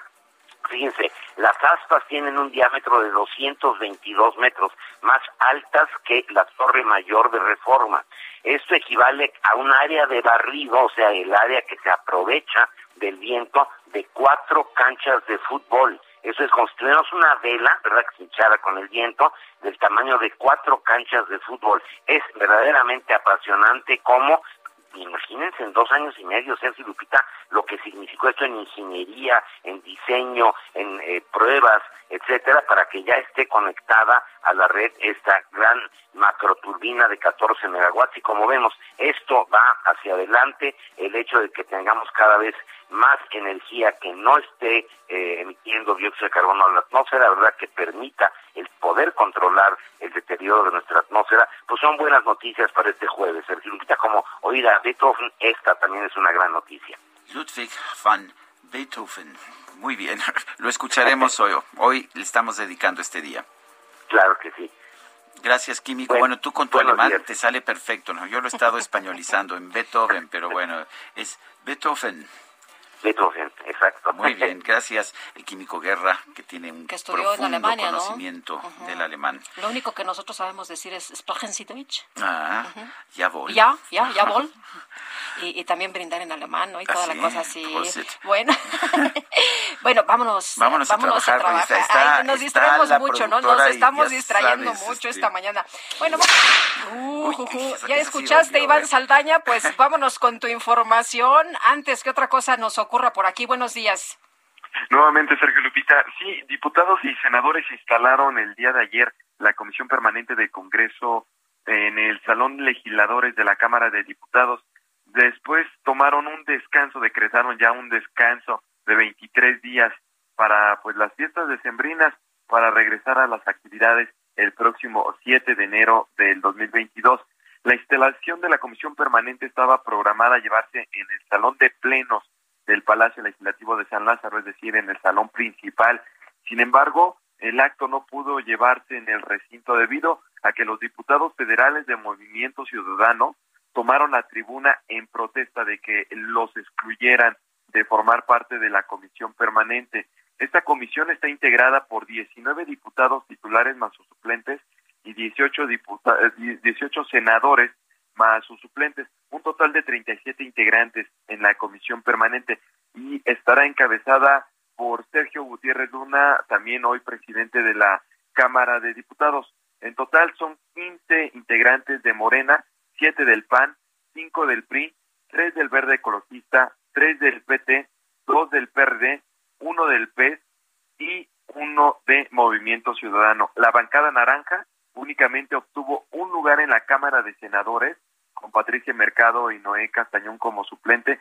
Sin embargo, en la Cámara de Diputados pues no alcanzó un lugar en el reparto que hizo la Junta de Coordinación Política bajo el argumento de que las 23 curules pues no le eran suficientes para integrar la misma comisión. Eh, Jorge Álvarez Maínez, coordinador de Movimiento Ciudadano, acusó que pues te- así y así lo escribió, se consumó el atraco de Morena y sus aliados de la coalición Va Va por México para excluir a Movimiento Ciudadano de la comisión permanente. Es histórico que con más votos que el Verde y el doble de votos que el PRD se nos excluya a nosotros. No lo permitiremos, eso fue lo que escribió, por ello tomaron Movimiento Ciudadano, tomaron la tribuna en Salón de Plenos, lo que impidió que la comisión permanente sesionara ahí por primera vez y bueno, el PRD en la Cámara de Diputados, que tiene 15 curules, menos que Movimiento Ciudadano, sí obtuvo un lugar en la permanente, pero debido a que el PAN, su aliado político, pues le cedió un lugar. Y al final, pues la instalación de la comisión permanente, eh, de esta comisión, pues ya el presidente de la mesa citó para el próximo viernes 7 de enero, es decir, después del Día de Reyes, Sergio Lupita. Pues sí, ¿verdad? Ya le trabajaron, ya bajaron la cortina, ya se van de vacaciones. Así es, 23 días nada más. Muy bien, muchas gracias, Iván. Buenos días. Hasta luego, muy buenos días. Y pues ahí está, ahí está el jaloneo de Movimiento Ciudadano con los demás partidos. Pues sí, y este y, y no y es es muy claro que lo están castigando por ser independiente porque por un lado ni Morena y sus aliados, pero por el otro lado ni el PAN ni el ni el PRI quieren que el Movimiento Ciudadano esté representado en en esta comisión permanente y lo peor de todo es que estrictamente hablando por su número de diputados debería tener derecho. Pero en fin, vamos a otros temas. En sesión maratónica, el Pleno del Congreso de la Ciudad de México aprobó el paquete económico 2022. Cintia Estetti nos tiene la información. Adelante, Cintia. ¿Qué tal? Muy buenos días, Sergio. Buenos días, Lupita, y buenos días al auditorio. Pues así como lo comentas, pues una discusión de más de 13 horas, el Pleno del Congreso aprobó el paquete económico 2022 que consiste en la ley de ingresos, el presupuesto de ingresos y el código fiscal. Comentarte que el presupuesto de ingresos y la ley de ingresos no sufrieron cambio alguno, se quedaron tal cual lo envió la jefa de gobierno Claudia Sheinbaum al órgano legislativo. El gasto total de la Ciudad de México será de 234 mil millones de pesos. En cambio, en el código fiscal hubo algunas modificaciones. La primera de ellas fue eh, relativo al impuesto del 2% para repartidores eh, de comida, víveres, que utilizan estas plataformas digitales como Didi Food, Uber Eats, en donde eh, queda establecido que este 2% del eh, impuesto pues será únicamente para las empresas y no recaerá ni en el usuario ni en el repartidor. comentarte pues que esto aún no convence al gremio de los repartidores y por ello hoy pues convocaron a una rodada a las 7 de la noche en el Ángel de la Independencia. Otro de los temas de este código fiscal, pues es eh, aquel en el que se eh, multarán con hasta 911 pesos a los residentes de la Ciudad de México que decidan emplacar pues en otro estado de la República, ya sea en Morelos o Estado de México. Es la información que tenemos hasta el momento. Muchas gracias. Seguimos pendientes. Muy buenos días. Buenos días. Este miércoles, el líder de la organización Pueblos Sin Fronteras y organizador de la caravana migrante Irineo Mujica sostuvo una reunión con la presidenta de la Comisión Nacional de Derechos Humanos, Rosario eh, Piedra Ibarra. Irineo Mujica, gracias como siempre por platicar con nosotros, por explicarnos qué es lo que ocurre y en esta ocasión, pues preguntar sobre la reunión, qué, qué salió de esta reunión, de este encuentro con la presidenta de la CNDH. Pues una era un compromiso de entablar el diálogo con gobernación, establecer ese diálogo, también la investigación sobre, especialmente sobre las personas atropelladas, también algunos de los casos de personas que habían, que externamos que habían sido retenidas de manera ilegal por el Instituto Nacional de Migración de la del DS que se, de, que se encuentran en este en Acayucan, que eran algunos venezolanos que ya tienen meses eh, de retenidos que venían de la caravana y pues, o sea, a ver de qué manera se solucionaban algunos de los problemas, pero especialmente pedirle a, a ella que, que ayudara y interviniera para establecer el diálogo con gobernación y se resolviera de manera favorable pues la caravana y también el diálogo en cuanto a la situación migratoria y la contención de la frontera sur. Ah, hoy pues ya tenemos más o menos resultados.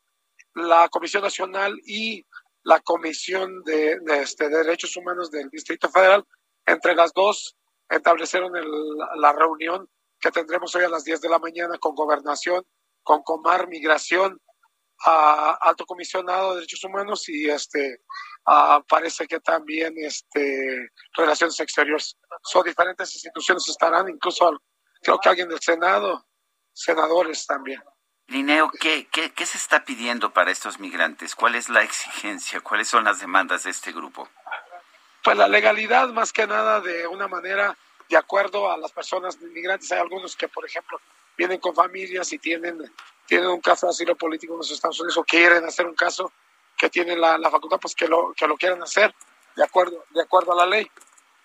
Esas personas no necesitan una residencia, pero también las personas que buscan trabajar o que buscan estar aquí en los Estados Unidos, pues que se les diera una residencia para que puedan tener una certeza de poder buscar un trabajo ya sea en Monterrey o en cualquier lugar de la República. Entonces, también pues hablar sobre las políticas en el sur, o sea, son dos cuestiones diferentes, la legalidad de la, caravana, pero también lo que está pasando en la frontera sur es una crisis y realmente pues se ha tratado, se está haciendo algo, ¿no? Pero también podemos dialogar cuáles serían las prácticas más humanas que no lleven a estas personas a llevarse a un tráiler, a, a, esta, la corrupción que hay y toda esta situación de cómo podemos hacer algo para que esto no siga sucediendo y buscar soluciones. Sabemos que es un comienzo el diálogo, pero pues el diálogo nos lleva a mejores prácticas. Eh, Irineo, ¿cómo, ¿cómo ve usted la situación? ¿Cómo está manejando el gobierno la entrada de migrantes a nuestro país?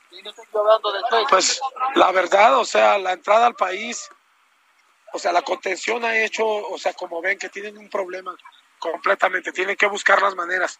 O sea, nos escudamos en la cuestión del COVID, pero realmente, o sea, la situación se volvió incontenible, ¿no? Y, y llega a puntos peligrosos, que gracias a Dios ahora, pues si vemos ya han buscado algunas alternativas y han salido cerca de 25 mil personas de Tapachula.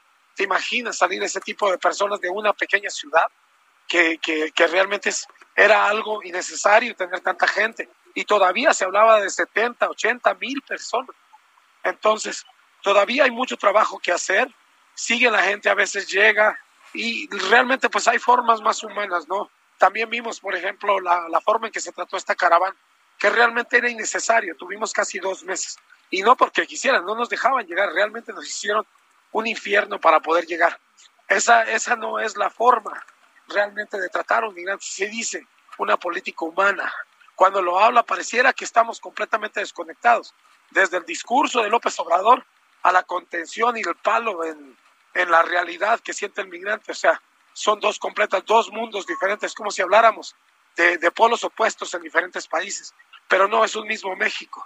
Y eso es lo que queremos tratar y hacer y que escuche al migrante también cómo se siente. Hablábamos hace rato con la, una persona ahí, de una de las representantes secretaria ahí de, de, en Palacio Nacional, y nos habla de una humanidad y dice, y también vamos a ver sus casos que, que, no, que no representa realmente la política de López Obrador, más sin embargo, ese es el problema.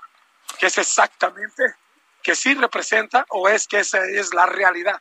Solo tiene nombre diferente. Y por esa razón, pues estamos viendo, ¿no? Que escuche realmente a las personas afectadas. Porque una manera es el discurso y en la práctica se hace todo lo contrario. Muy bien, pues Irineo, muchas gracias por platicar con nosotros. Si nos permite, seguiremos contactándolo para que nos vaya explicando los acuerdos y las acciones que se van a emprender. Ok. Gracias, buenos bueno, días. Muchas gracias. Hasta luego, Irineo Mujica, director de Pueblos Sin Fronteras. La jefa de gobierno de la Ciudad de México, Claudia Sheinbaum, informó que la Guardia Nacional desplegará casi cuatro mil elementos en la capital para llevar a cabo labores de seguridad. Carlos Navarro, adelante, buen día. Buenos días, Sergio Lupita. Les saludo con gusto a ustedes en el auditorio y la Guardia Nacional va a desplegar casi cuatro mil elementos en la Ciudad de México para llevar a cabo labores en materia de seguridad, informó la jefa de gobierno Claudia Sheinbaum. Ayer, la instalación del Gabinete de Seguridad y la Mesa de Construcción de eh, Paz en la alcaldía Benito Juárez, la mandataria capitalina, informó que serán 240 efectivos por cada una de las 16 demarcaciones territoriales.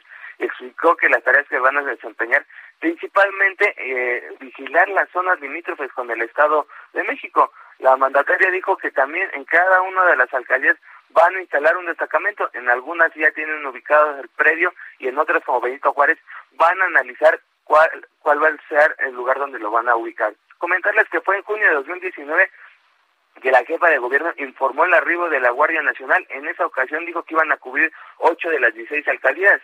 Sería Gustavo Madero, Iztacalco, Iztapalapa, Milpalta, Tláhuac, Tlalpan, Venezuela, Carranza y Xochimilco. Iban a tener alrededor de 2.700 elementos estas ocho alcaldías, pero bueno, ahora ya se amplió a las 16 alcaldías y será entre finales de diciembre y principios de enero que arriban estos 240 elementos en cada una de las 16 demarcaciones. Sergio Lupita, información que les tengo. Muy bien, gracias, Carlos Navarro. Hasta luego, buenos días. Hasta luego, muy buenos días. Oye, dice una persona de la auditorio que ayer yo los asusté cuando dije que era jueves y todo sí. el mundo, ah, caramba, ¿qué pasó? ¿Quién me robó un día?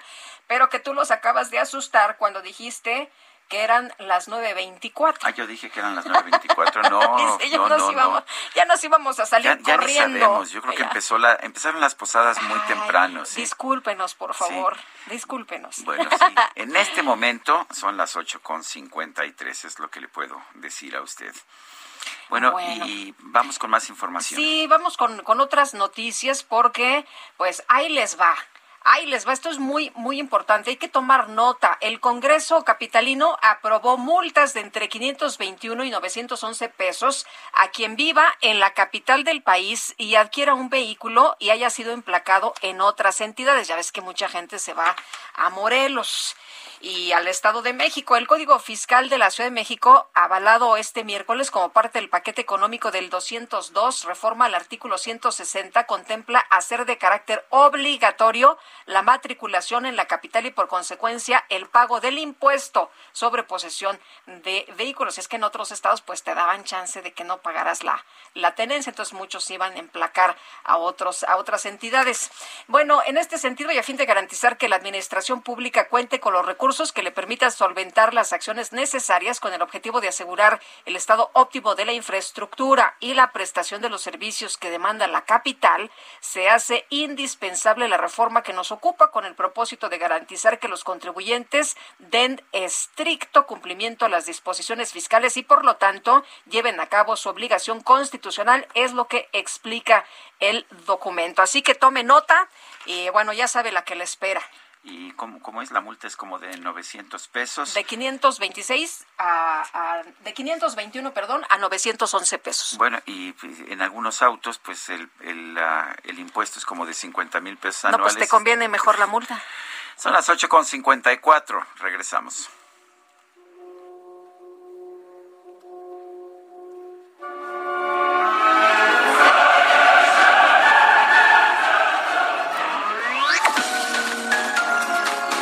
Sarmiento y Lupita Juárez quieren conocer tu opinión, tus comentarios o simplemente envía un saludo para ser más cálida esta mañana. Envía tus mensajes al WhatsApp 5520 109647.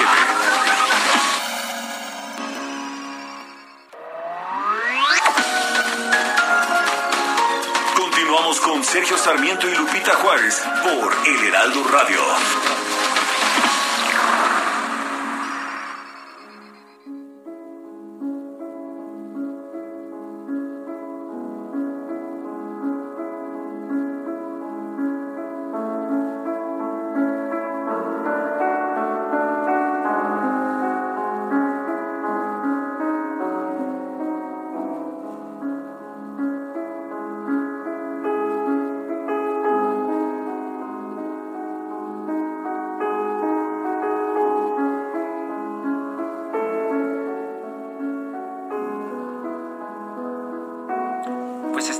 Escuchando ahora la sonata número 14, Claro de Luna, en Do sostenido menor opus 27, número 2. Interpreta Paul Lewis. Otra, otra de las melodías muy conocidas de Ludwig van Beethoven.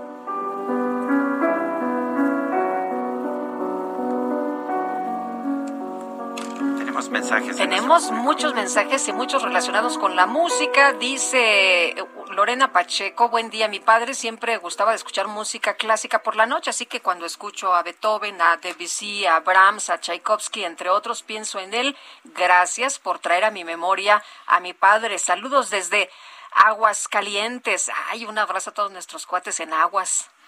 Dice otro radio escucha, escuchen la sonata opus 111. La, la opus 111 es la sonata 32 para piano. Dice, ahí podrán darse cuenta de que el blues y el rock están basados en la música de Beethoven. A partir de la mitad de esa sonata son progresiones modernas, realmente muy avanzadas para la época, aún para la actual. Muchas gracias y quisiera saber si la pro- producción podría poner algo de ese Opus 111. Saludos, Juan Carlos Alba. La, la Opus 111 es la sonata 32, es la última sonata que escribió Ludwig van Beethoven. Y bueno, de hecho, eh, se dice que su segundo movimiento, Arleta, se le denomina el adiós a la sonata.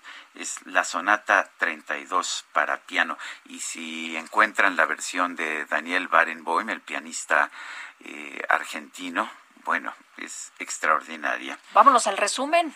Vámonos al resumen. Hijo, déjame bajarlo así con rapidez porque si no, no lo voy a tener listo. Pero bueno, son las nueve de la mañana con tres minutos. Ahora sí no me equivoqué. Nueve con tres y vamos al resumen. Desde Palacio Nacional, el presidente López Obrador celebró que el ministro presidente de la Suprema Corte de Justicia, Arturo Saldívar, haya hablado sobre el combate a la corrupción en su tercer informe de labores. Los presidentes de la Corte ni siquiera hablaban de corrupción, no usaban ni siquiera la palabra, no estaba en el discurso. Y este presidente, y además ya se habla durante todo el periodo neoliberal, busquen en el discurso, son buenos temas de investigación. Si en el Congreso hablaban de corrupción, si en la academia, en las universidades se estudiaba el problema de la corrupción, sí es importante el tema de la corrupción y por eso me gustó el informe del presidente de la Suprema Corte. Y por otro lado, el presidente López Obrador consideró que es benéfica la conformación de la alianza electoral opositora PAN-PRI-PRD porque ayuda a terminar con la simulación. Yo les diría que es benéfico porque hace mucho daño a la simulación, el engañar de que se tiene una ideología, principios, un programa, nada más en el papel, pero en la práctica pues es otra cosa. Entonces, cuando ya se van aclarando posturas, se ayuda mucho a la vida pública. Cuando es primor no hay problema, ¿eh? Bueno, Gabriela Jiménez, presidenta de la Asociación que siga la democracia, afirmó que el INE ya cuenta con las firmas necesarias para autorizar la realización de la consulta de revocación de mandato del presidente López Obrador. No, bueno, tiene las firmas, pero hay que revisar si no están ahí los muertos, si no están ahí chanchullos. Eso todavía hay que echarle una revisadita. Bueno, y por otra parte, durante la sesión de este miércoles en el Senado, el legislador del Grupo Plural, Germán Martínez, criticó las aspiraciones presidenciales del coordinador de Morena, Ricardo Monreal, quien le respondió que no es momento de discutir este tema.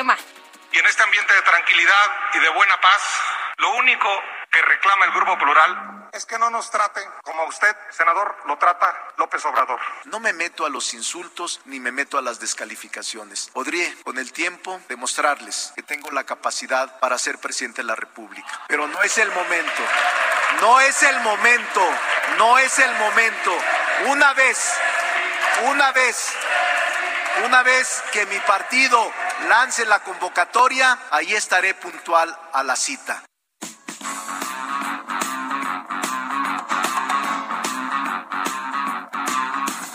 Hombre araña con tu red, la justicia podrá. Finalmente llegó, ¿verdad? Ya llegó y bueno, pues eh, se estrenó, de hecho, ah, en México se estrenó ayer, ¿verdad? Spider-Man.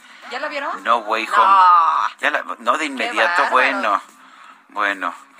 ¡Qué bárbaros! Yo, yo sí conozco gente que, que, que, ya estaban, pero además están los boletos carísimos, están mucho más caros, está muy difícil este conseguir boletos. Oye, que estaba leyendo que eh, alguien andaba vendiendo un boleto hasta en 15 mil pesos. ¿En serio? Se agarraron del chongo también. Bueno, pues esta cinta Spider-Man No Way Home la cual rompió récords de preventa en boletos en México.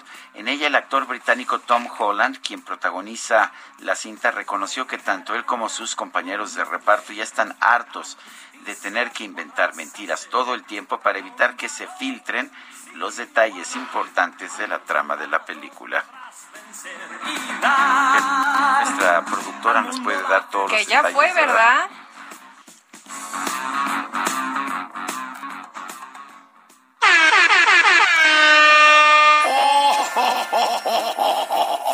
Papá Noel tiene los regalos. Pero, este DJ, pero este DJ tiene buenas mezclas. La micro deportiva.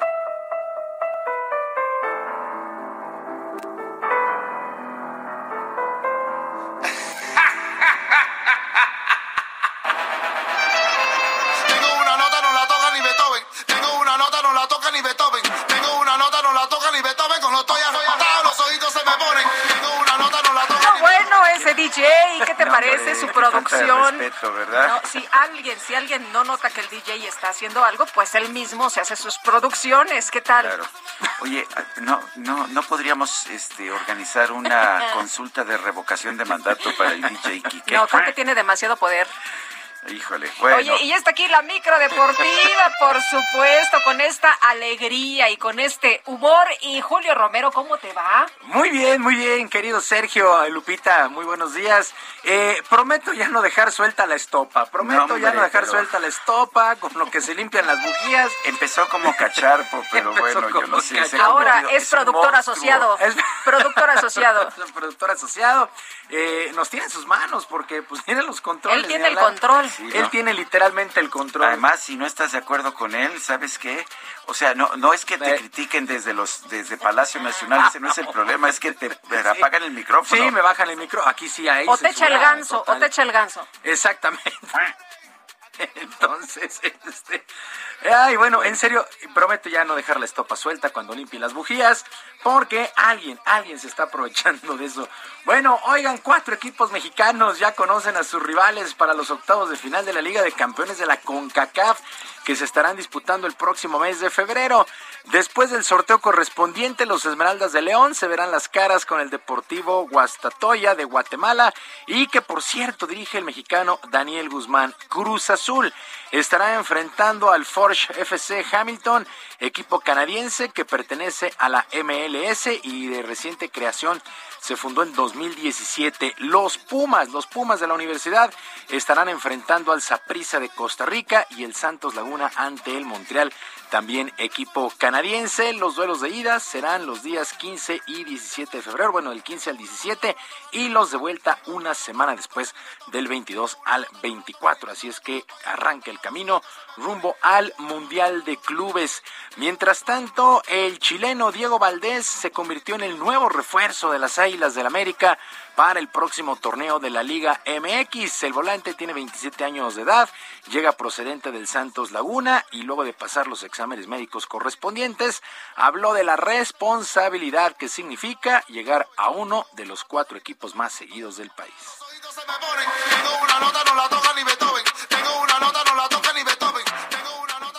se sabe mucho de América, al llegar acá me comentaron muchas cosas importantes también del club, eh, claro también, obviamente como tú dices, eh, sabemos los jugadores que, han jugado acá, la importancia que, que- han hecho las cosas bien, como Iván Zamorano que, que- ha hecho también las cosas bien en su momento y creo que nada, vengo con la misma ilusión de ellos, que, nos vaya bien como te dije anteriormente como grupal, que consigamos cosas eh, muy importantes, que, siga creciendo el club aún más y para eso estoy.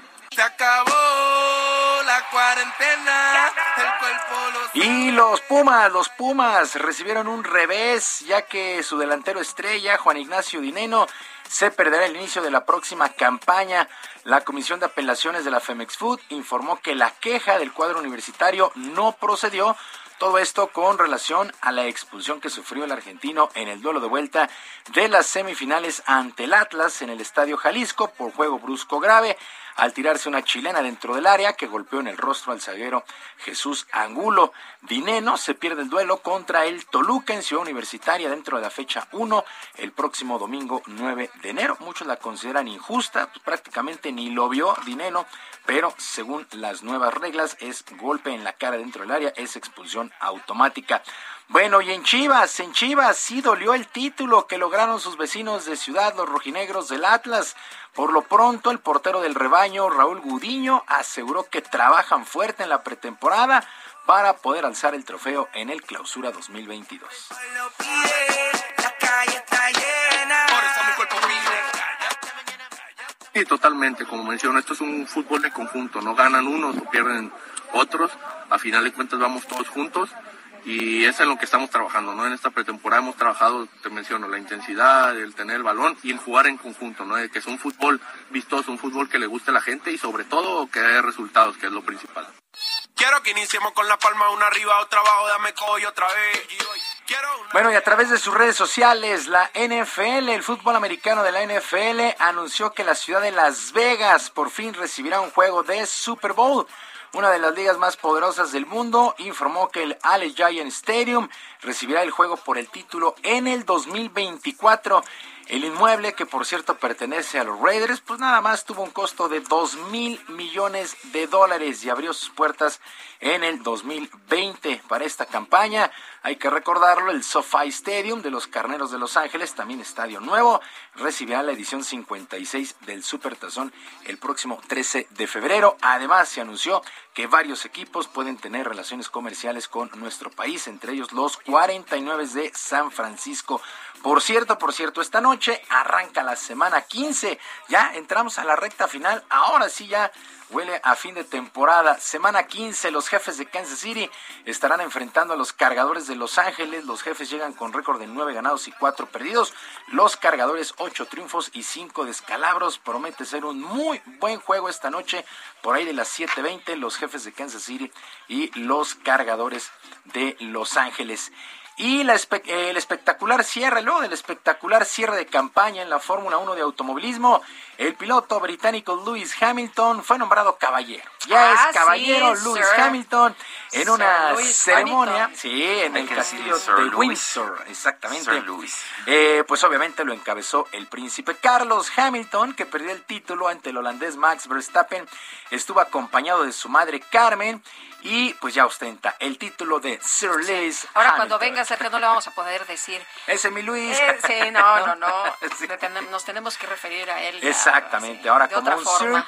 Bueno, este título lo consigue gracias a siete campeonatos del mundo y sus aportaciones a la corona británica por sus actuaciones en la máxima categoría del automovilismo deportivo. Así es que Sir Lewis Hamilton, ya, Mm, pues, ¿qué eh, por lo pronto, pues el fin de semana ya perdió. Van como 35 veces que veo el cierre de la, de la temporada, ese carrerón que hubo el fin de semana. Híjole, está emocionante. En verdad, qué temporada se vivió con un Checo Pérez extraordinario y con un rebase Max Verstappen que ahí quedará para la historia. Desde 1974 no se definía un título en la última carrera y pues este se definió prácticamente en la última vuelta, pero bueno, así de emocionante estuvo la Fórmula 1. Sergio Lupita, amigos del auditorio, la información deportiva este jueves, que es un extraordinario día para todos. Insisto, prometo ya no dejar las estopas sueltas ahí en la Muy bien, mi querido Julio, muchas gracias. Buenos días. Buenos días para todos. Gracias.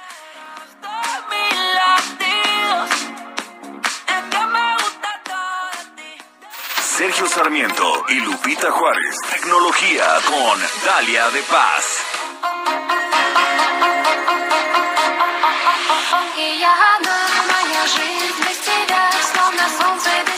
Dalia de Paz, adelante, ¿qué nos tienes? Querido Sergio, querida Lupita, amigos, muy buenos días. Ya casi es viernes y como ya huele Navidad, aunque a Sergio no le guste, yo sé que por lo menos el amor por los gadgets sí lo tenemos en común. Así que entre algunos temas de los que estaré platicándoles hoy, es que les tengo una muy buena recomendación que he estado probando. Así que si están buscando cambiar su smartphone para tomar fotazas a la hora de que llegue Santa, la cena y hasta grabar a la familia bailando, les cuento que estoy probando el Honor 50, pero en versión light. Y esto quiere decir que a diferencia del 50, que la firma presentó hace algunas semanas, este modelo llega a un precio más accesible que su hermano mayor, hablamos de menos de 8 mil pesos. Y por supuesto también incorpora los servicios de Google. Y lo que me gustó de este Honor 50 Lite, además de su diseño elegante y su color, el que estoy probando es un azul que se ve bien en cualquier condición del día, es sin duda su pantalla LCD de 6.67 pulgadas que me parece, por ejemplo, perfecta para trabajar, editar videos, ver nuestras series, películas, hacer videollamadas, jugar, porque la experiencia es mucho más envolvente. En cuanto a su memoria RAM, tendremos 6 GB y 128 GB de almacenamiento interno. Para el apartado de la cámara, el resultado es bastante bueno. Encontraremos una lente principal de 64 megapíxeles, otra gran angular de 8, una bokeh de 2 y una más macro de 2 megapíxeles, que es con la que también estuve jugando. Ahí en mi Instagram, Dale de Paz, les muestro más detalles. Y en cuanto al sensor frontal para las selfies, tenemos 16 megapíxeles. Este equipo viene con doble SIM para aquellos que necesitan usar dos líneas al mismo tiempo. Este es el indicado. Su batería es de 4300 miliamperios.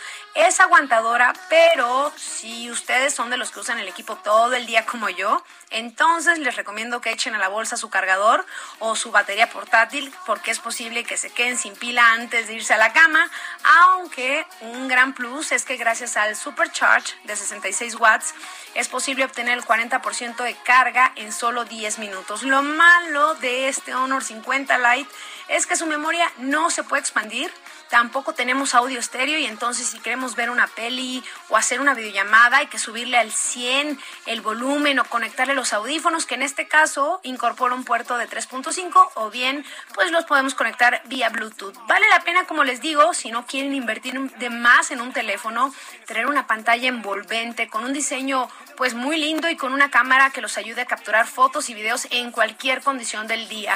Ahí en mis historias de Instagram, Dale de Paz, les comparto eh, más info de este equipo y también ahí en Twitter, Dalia de Paz.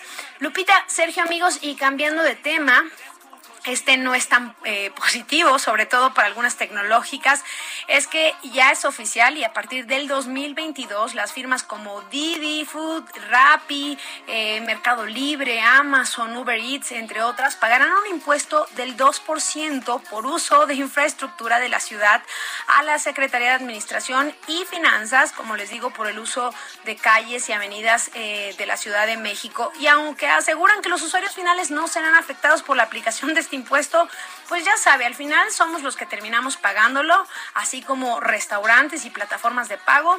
Y esto por supuesto que no va a parar así las cosas en nuestro país. Amigos, y ya para concluir, y hablando de aplicaciones, les cuento que he estado probando también ahí HD, ahí eh, iDriving, esta plataforma tecnológica integrada por un dispositivo TAG, en el que básicamente bajas tu aplicación en el teléfono y en caso de ocurrir un accidente se activará ahí una alerta inmediata para que esta compañía HDI, eh, pues que es la compañía de seguros, se comunique de inmediato con nosotros y en caso de que necesitemos algo o de lo contrario, si no contestamos, pues HDI se encargará de enviar al ajustador y a los servicios de emergencia. Está muy interesante esta apuesta, ya que también podremos saber nuestros hábitos de manejo, calificar los excesos de velocidad, frenados bruscos e incluso el uso del celular durante el trayecto o en caso de ser papá, pues podrás ver ahí en la aplicación de iDriving los trayectos realizados por tus hijos cuando pues cuando estos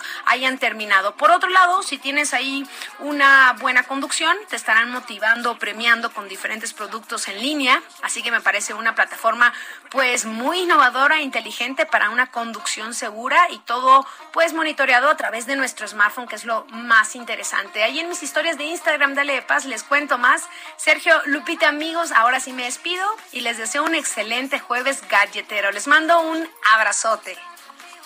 Pues muchas gracias, Dalia de Paz. Son las 9 de la mañana con 20 minutos. Y seguimos con más información. De acuerdo con datos de la CONSAR, entre enero y noviembre del 2021, los trabajadores han sacado por concepto de desempleo 20 mil 56 millones de pesos de sus cuentas individuales para el retiro. Verónica Reynolds, cuéntanos qué tal. Muy buenos días. Buenos días, Lupita. Buenos días, Sergio. Pues así es, este es un monto récord para un periodo similar, de acuerdo con las estadísticas de la Comisión Nacional del Sistema de Ahorro para el Retiro. Esta cifra es superior en 9.7% a los retiros parciales por desempleo realizados por los trabajadores en el mismo periodo de 2020, los cuales ascendieron a 18.281.7 millones de pesos, en donde se registraban igualmente cifras máximas debido al desempleo y congelamiento de actividades derivados de la crisis sanitaria por el COVID-19. No obstante, si se compara la cifra de noviembre con la reportada en octubre previo, se observa una disminución marginal de 0.65%. En octubre el monto ascendió a 1.905.30 millones de pesos, mientras que en noviembre esta cifra sumó 1.893 millones de pesos. En tanto que de noviembre de este año respecto al mismo mes del año previo, el monto de los retiros parciales eh, fue apenas de 4.6% mayor. En cuanto al número de los trabajadores que ejercieron su derecho de realizar retiros parciales, estos sumaron 1.818.001 en el periodo de, comparación, lo que significó un aumento de 6.4%. Lupita, Sergio, pues en el caso de, de Afore Azteca, que hay que recordar que que es la administradora de fondos para el retiro más grande del país, los retiros parciales por desempleo se incrementaron 33% en estos primeros 11 meses del año respecto al mismo periodo previo. Hay que recordar que el retiro parcial por desempleo es un derecho de los trabajadores y que pueden ejercer solo una vez al año, solamente una vez cada, perdón, cinco años, y que a partir de la pandemia la entrega de los recursos se hace en una sola exhibición. Este es mi reporte. Gracias, Verónica. Buenos días. Buenos días.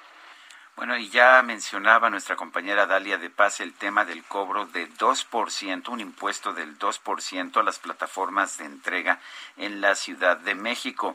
Eh, según el vicepresidente fiscal del Instituto Mexicano de Contadores Públicos, Ramiro Ábalos Martínez, este cobro eh, a las plataformas de entrega a domicilio podría ser inconstitucional y ha señalado que pues que podría que podría generar una serie de amparos en su contra. El, el, Instituto Mexicano de Contadores Públicos dijo que este, este impuesto está disfrazado de aprovechamiento.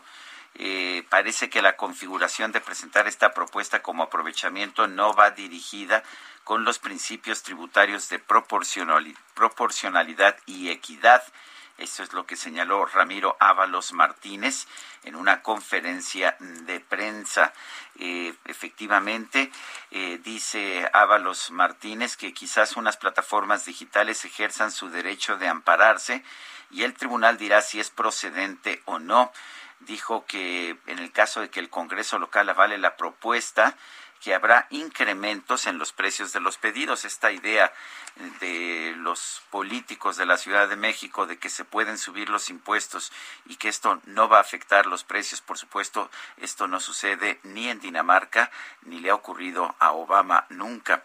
De manera que lo que va a suceder es que cuando hagamos nuestro pedido por plataformas digitales nos saldrá más caro, es lo que dijo Ábalos en una conferencia de prensa.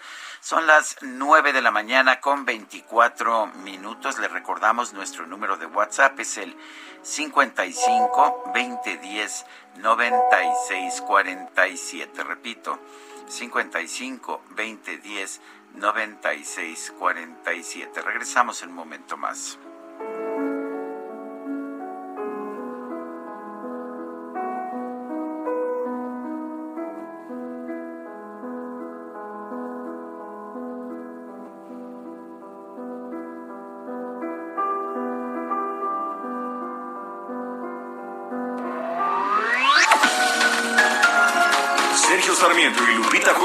Quieren conocer tu opinión, tus comentarios o simplemente envía un saludo para ser más cálida esta mañana.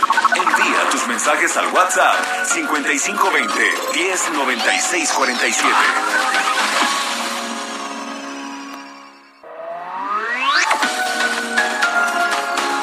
Continuamos con Sergio Sarmiento y Lupita Juárez por El Heraldo Radio. México de 2015 a 2020 se vendieron más de un millón y medio de autos de baja seguridad. Para saber qué autos nos protegen mejor, se hacen pruebas de choque con domis que simulan el daño que puede sufrir una persona. Solo los domis resisten choques. Tu familia no. Con autos más seguros y mejor información para los consumidores, se evitarían más de 5.000 muertes cada año. Exijamos autos más seguros para México. Infórmate en www.quetanseguroestuauto.org.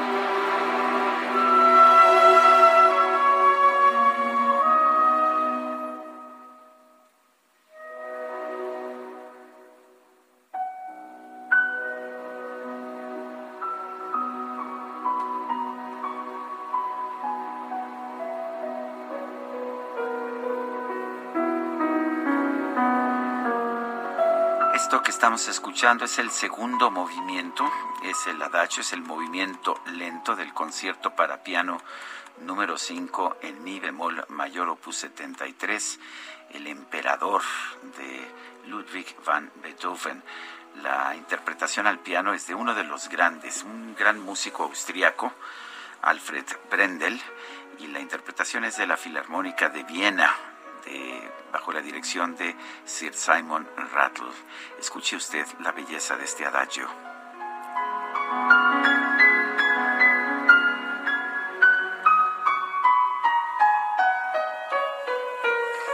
Bueno, podría uno terminar de escuchar, por supuesto, pero tenemos que ir a los mensajes y nos dice José Luis Frías Lavalle, bravo por la elocuencia de Luis Carlos Ugalde, muchos saludos.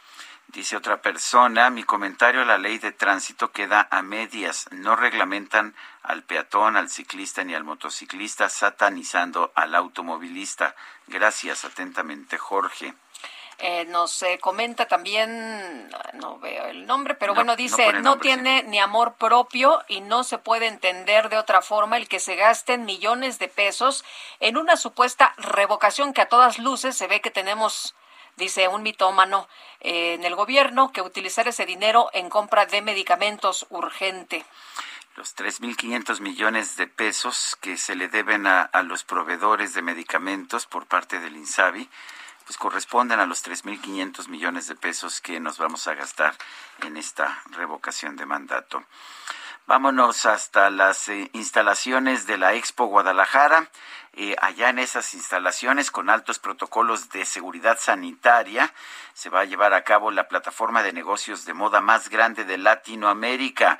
Intermoda se va a llevar a cabo nuevamente del 18 al 21 de enero del 2022. Intermoda, pues realmente eh, realmente es, es, un espectáculo para quienes gustan de la moda. Eh, Elena Hurtado, perdón, Elena Hurtado es directora de Intermoda, la tenemos en la línea telefónica. Elena, ¿cómo está? Buenos días.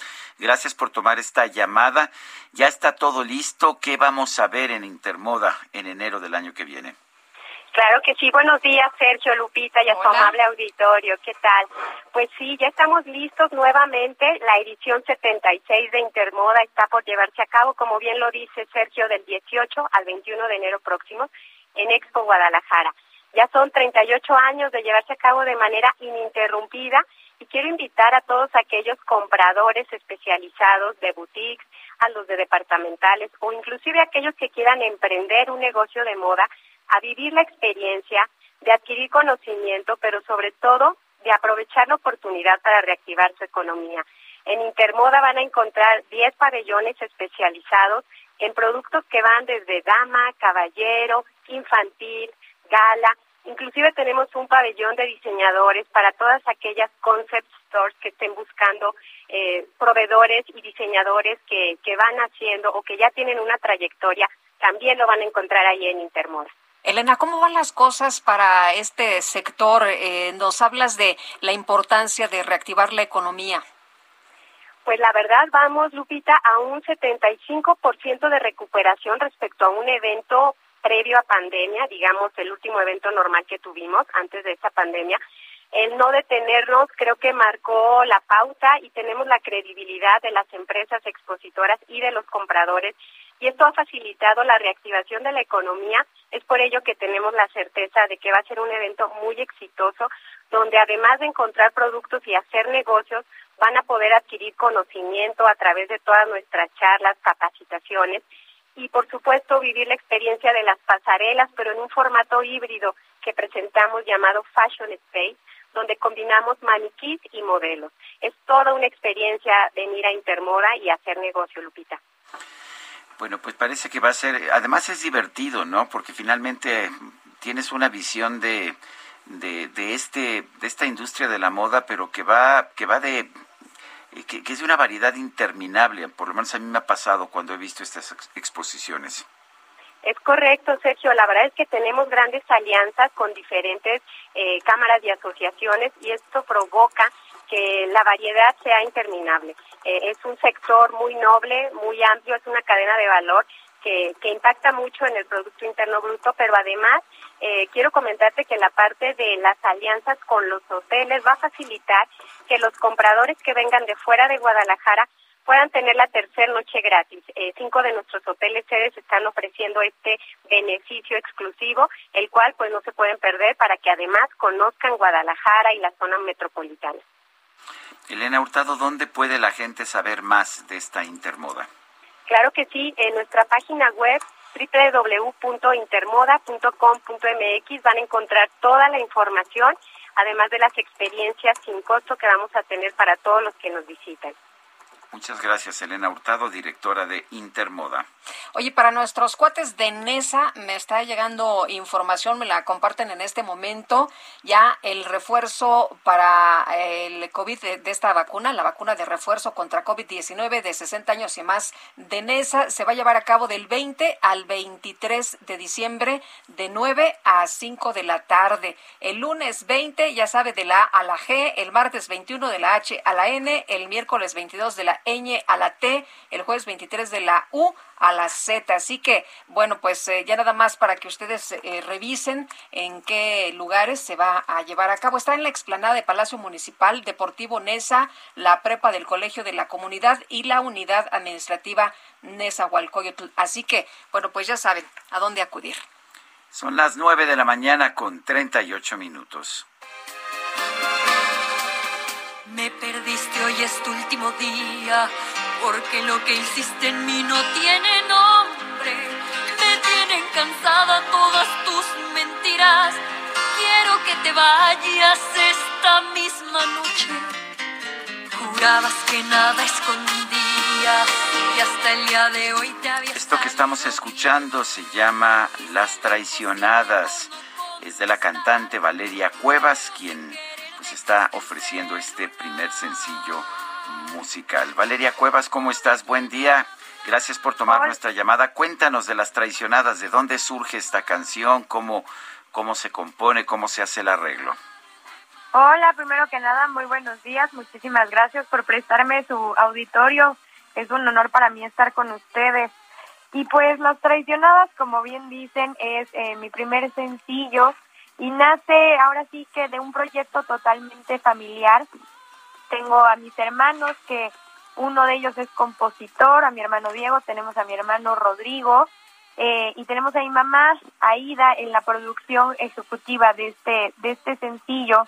Y fue un proyecto familiar platicando un día, dijimos que necesitamos canciones con letras actuales para tratar de que mi generación eh, pues se llegue un poquito más, llegue un poquito más a lo que es la música del mariachi. Y, y esta fue la propuesta final y nos gustó muchísimo y creo que también a la gente le va a encantar. Eh, Valeria, y, bueno, a ti no te podía, eh, pues, eh, no gustar el corte regional mexicano, ¿no? La música de mariachi, si naciste justamente en, entre tantos cantantes que les gusta lo, mexicano. Cuéntanos cómo, cómo naces tú en, esta familia musical y cómo, pues, te, te inclinas por seguir esta, esta tradición. Sí, claro, como, como bien dicen, este pues yo llego al núcleo de esta familia y yo creo que antes de yo siquiera saber mi nombre, yo ya había tenido el contacto con la música regional mexicana, porque pues me tocaba acompañar en los conciertos a mi mamá desde la panza. Y, y de alguna forma creo que desde ahí la música mexicana me escogió a mí y pues es lo único que se desayuna, come y cena en esta casa, vivimos por la música mexicana y también siento esa responsabilidad de todas las puertas que a lo largo de sus años ha abierto mi madre y que quiero seguir con esta dinastía y quiero seguir con el ejemplo y quiero seguir portando el traje de charro y llevando nuestra música y nuestras tradiciones a cada rinconcito del mundo si se puede. Ahora, escucho en, en las tradicionadas sí el corte tradicional, el uso del mariachi, pero también también hay algo como más contemporáneo, ¿no? No es nada más la letra, siento que el arreglo es bastante más contemporáneo. Sí, el arreglo está a cargo del maestro Rigoberto Alfaro, que es un pilar de la música mexicana, que todavía tengo el honor de poder decir que trabajé con él. Y, y el maestro nos decía, Pues mira, me imagino el, mariachi clásico, pero también, este, bueno, le contamos esto de que queríamos llegar a, a, la juventud, ¿no? Y él nos dijo, bueno, pero ¿qué te parece si cobijamos al mariachi y le metemos una que otra guitarrita eléctrica, un bajito coqueto, este, también hay un poquito de piano y el resultado fue muy bonito. Eh, la verdad es que me ha sorprendido porque sobre todo son jóvenes los que me escriben y me ponen, ay, justo yo estoy pasando por esto y, y creo que ha tenido muy buena respuesta. Eh, Valeria, estás estrenando entonces, nos estás presentando el primer sencillo y luego qué viene. Sí, este es el primer sencillo. El próximo año voy a estar eh, haciendo mi primera colaboración, que de hecho es de la mano de mi madre. Es una canción inédita, igual del género ranchero, eh, y habla de esta relación de madre e hija que compartimos no solo de sangre, sino también de que ahora estoy siguiendo sus pasos eh, y quiero seguir pues su carrera, ¿verdad? De alguna forma. Y también el próximo año, en el primer semestre, voy a estar presentando lo que va a ser mi primer álbum. Es igual eh, todo el corte del regional mexicano ranchero, pero con su toque moderno, eh, son canciones inéditas y también tenemos canciones que consideramos que son un clásico mexicano que todo, si te haces llamar mexicano deberías de sabértela. Pues Valeria Cuevas, gracias por presentarnos Las Traicionadas. Eh, es, es un sencillo que se oye muy bien y estaremos al pendiente de todo el álbum. Muchísimas gracias y aquí les estaremos dando lata para enseñarles un poquito más. Gracias, un abrazo, buenos días. Solo faltaba bonita voz. su madre Aida Cuevas, una de las grandes de, de la música vernácula mexicana. Oye, y vámonos, vámonos a otras eh, cosas. Pues resulta que el diputado federal del PAN, Santiago Krill, informó que este lunes 20 de diciembre se tendrán los resultados de la encuesta interna del partido para definir a su candidato a la gubernatura de Aguascalientes para el próximo año. Va a estar de película eso, ¿eh? Porque... Ya se empezaron a pegar sí, desde antes, Sí, ¿no? sí, ya hasta eh, Toño Martín del Campo dijo, no, pues mm, yo me salgo y después platicamos con Marco Cortés y dijo, no, no, no, ya estamos hablando, ya se está negociando. Pero bueno, en un mensaje emitido para redes sociales, el legislador destacó que en el proceso existe mutuo acuerdo entre la diputada María Teresa Jiménez y el senador Antonio Martín del Campo para respetar los resultados del estudio. Cabe recordar que en los últimos pues eh, días tanto la exalcaldesa de Aguascalientes como el legislador se habrían declarado ganadores de otra serie de encuestas hechas por el Comité Estatal del PAN allá en Aguascalientes. Sin embargo, la dirigencia nacional resolvió este caso en realizar un nuevo estudio para definir la candidatura del Blanqueazul por allá en Aguascalientes, que por cierto, pues es la única que daba como ganador el propio presidente del PAN, eh, Marco Cortés, aunque después dijo, no, no, no, tenemos, eh, vamos a ir en alianza, tenemos posibilidades, todavía no se definen los candidatos, pero pues si era la única esperanza del PAN ganar a Aguascalientes, quién sabe si no escogen al mejor candidato, ¿eh? Bueno, pues vamos a ver. eh, es, es muy importante esta definición de la candidatura para el PAN, ya que según las encuestas, por ejemplo la encuesta del Heraldo, es la única entidad en la que está adelante. Son las 9 de la mañana con 45 minutos. GastroLab. Historia, recetas, materia prima y un sinfín de cosas que a todos nos interesan. Israel Arechiga, chef, ¿cómo estás? ¿Qué nos tienes esta mañana?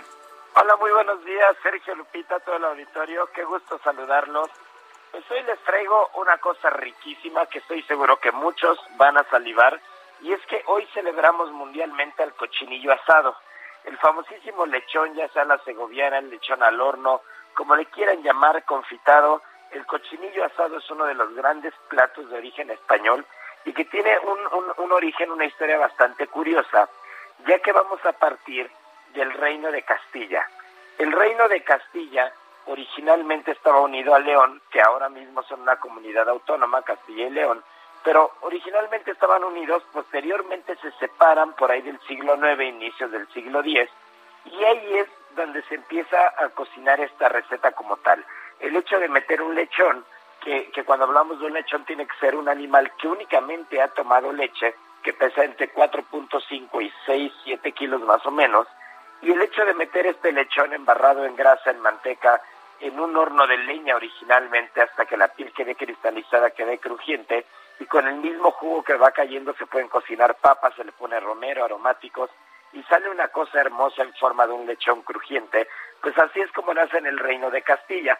Posteriormente se empieza a extender la receta por toda España y va a llegar un restaurante muy, muy tradicional de, de la cocina española, justo en la comunidad autónoma de Castilla y León, en Segovia, donde cuenta la leyenda que en algún momento el dueño de este mesón tenía que cortar el lechón y no tenía un cuchillo a la mano.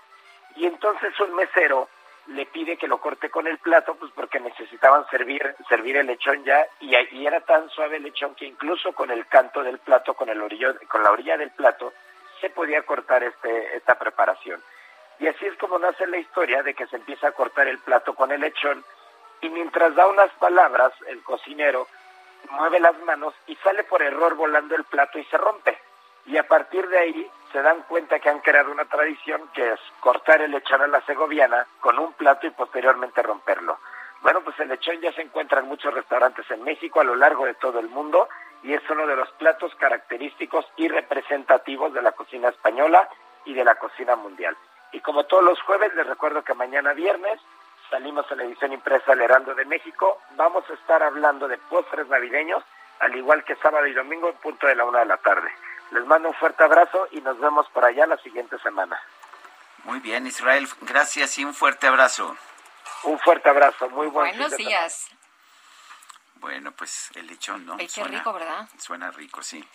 Son las nueve, las nueve de la mañana con cuarenta y ocho minutos y... ¿Nos vamos de una vez al resumen? Vamos, este, no lo tengo todavía, este, no sé si todavía ya nos lo mandaron, yo ya, no lo he recibido. Ya está. ¿Ya está? Bueno, entonces vamos a, vamos al resumen, ya lo tengo yo aquí también. Eh, son las nueve de la mañana con cuarenta y ocho minutos y vámonos a un resumen de la información más importante. Sí, es la información que se ha generado en este mismo día. Esta mañana el presidente de la República, Andrés Manuel López Obrador, advirtió que a pesar de las intenciones del gobierno de los Estados Unidos de capturar a los hijos de Joaquín El Chapo Guzmán, no se permite que ninguna fuerza extranjera actúe en nuestro territorio.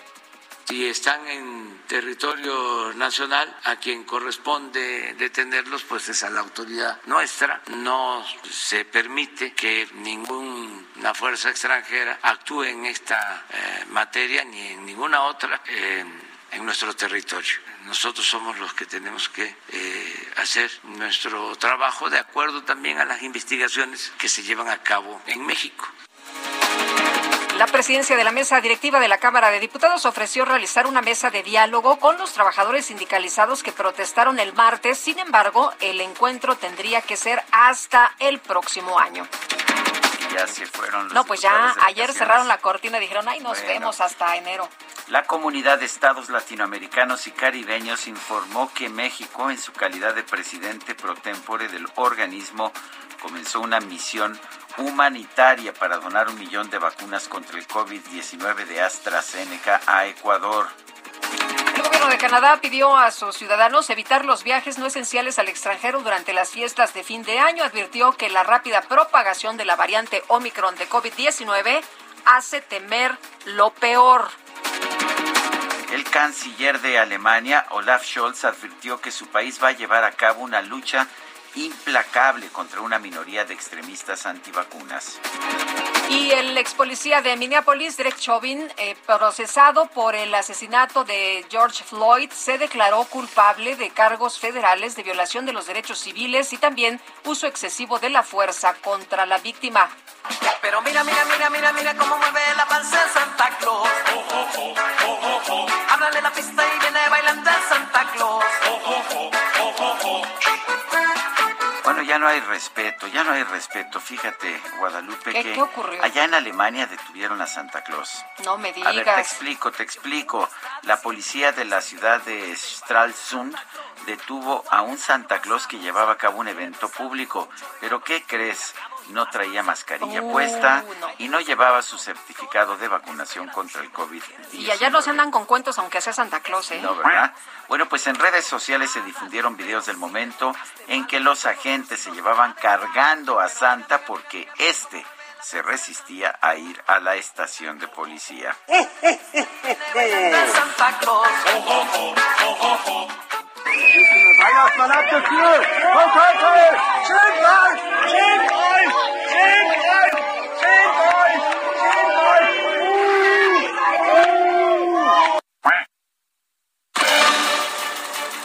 Uy, en una de esas no le traen regalo a Alan Rodríguez. Híjole, no, yo creo que sí, él, él no se ha llevado ningún Santa Claus. Se ha portado De bien. corbata, por lo menos. Se ha portado bien. Con su Alan, moto. ¿cómo estás? Muy buenos días. Hola, ¿qué tal? Muy buenos días. Nos andamos portando muy bien aquí en las motocicletas de El Heraldo. Y pues bueno, ya tenemos el reporte de vialidad desde la zona del circuito interior para todos nuestros amigos que se desplazan desde la zona del Gran Canal, del Gran Canal, perdón, hacia la zona del eje 2 norte. Ya comienza a fluir la circulación y pues bueno, con esto hacemos una atenta invitación a todos nuestros amigos a circular con mucha precaución y no rebasar los límites de velocidad. En el sentido contrario, a partir del cruce con el eje 1 norte y hasta la zona del Peñón, el avance ya es constante esta mañana. Por lo pronto, el reporte que tenemos. Gracias, Alan. Continuamos al pendiente. Buen día. Y vamos con Javier Ruiz, que está ahí en las inmediaciones de la Secretaría de Gobernación. Adelante, Javier. Gracias, Sergio Lupita. ¿Qué tal? Excelente mañana. Y efectivamente, hace unos momentos acaba de ingresar esta comisión de 12 migrantes, quienes pues tienen una reunión con autoridades del gobierno federal. Ellos salieron de la zona del Zócalo capitalino, donde se manifestaron y exigieron pues visas humanitarias, marcharon por la calle de República de Uruguay, el eje central Lázaro Cárdenas, la avenida Hidalgo, estación La Reforma, llegaron al Senado de la República, hicieron un mitin y posteriormente se trasladaron a la Comar, ubicada en la colonia Juárez, el lugar donde continúan esta manifestación. Sin embargo, pues mencionar que esta comitiva acaba de ingresar a la Secretaría de Gobernación, donde pues van a tener una reunión con autoridades federales. Tanto el paseo de la reforma como el eje central Lázaro Cárdenas ya fueron abiertos a la circulación, sin embargo todavía tenemos remanentes vehiculares, al menos en el paseo de la reforma, desde la avenida de los insurgentes y para quien desea llegar hacia la zona de la eh, avenida Juárez o hacia la avenida Hidalgo. De momento, Sergio Lupita, el reporte que tenemos. Gracias, Javier Ruiz. ¿Y qué crees, Guadalupe? ¿Qué pasó? Se nos acabó el tiempo. Hombre, qué bien, porque ya vámonos a la posada. Corre el rumor de que habrá una posada desayuno del equipo de producción. Con de razón, Sergio andan todos ansiosos No, aquí. hombre, y están que no. Mira, ya están todos pegados a la Hacia la puerta. puerta, qué barbaridad. Bueno, pues nosotros vamos también. Y Vamos, nos escuchamos vamos, mañana. de Vamos, todas formas, ¿no? pastores, vamos. Sí. Bueno, mañana aquí a las 7 en punto, ¿eh? Te espero, eh, te espero. Por supuesto que sí, no creo que dure hasta entonces el desayuno. Sí, y si muchachos, dura hasta entonces, no, no los No, vivo. ve, ve nada más, no los conoces, hombre. Bueno, hasta mañana, gracias de todo corazón.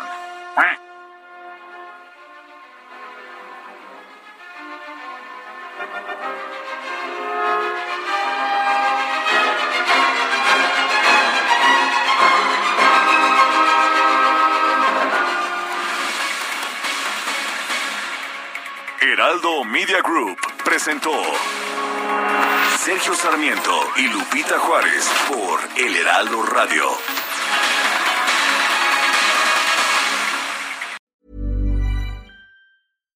When you make decisions for your company, you look for the no brainers. And if you have a lot of mailing to do, stamps.com is the ultimate no brainer. It streamlines your processes to make your business more efficient, which makes you less busy.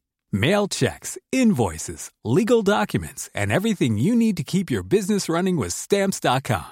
Seamlessly connect with every major marketplace and shopping cart. Schedule package pickups and see your cheapest and fastest shipping options from different carriers with rates up to 89% off USPS and UPS rates. And with the stamps.com mobile app, you can take care of mailing and shipping wherever you are. Make the same no-brainer decision as over 1 million other businesses with stamps.com. Sign up with code program for a 4-week trial plus free postage and a free digital scale. No long-term commitments or contracts. That's stamps.com. Code program.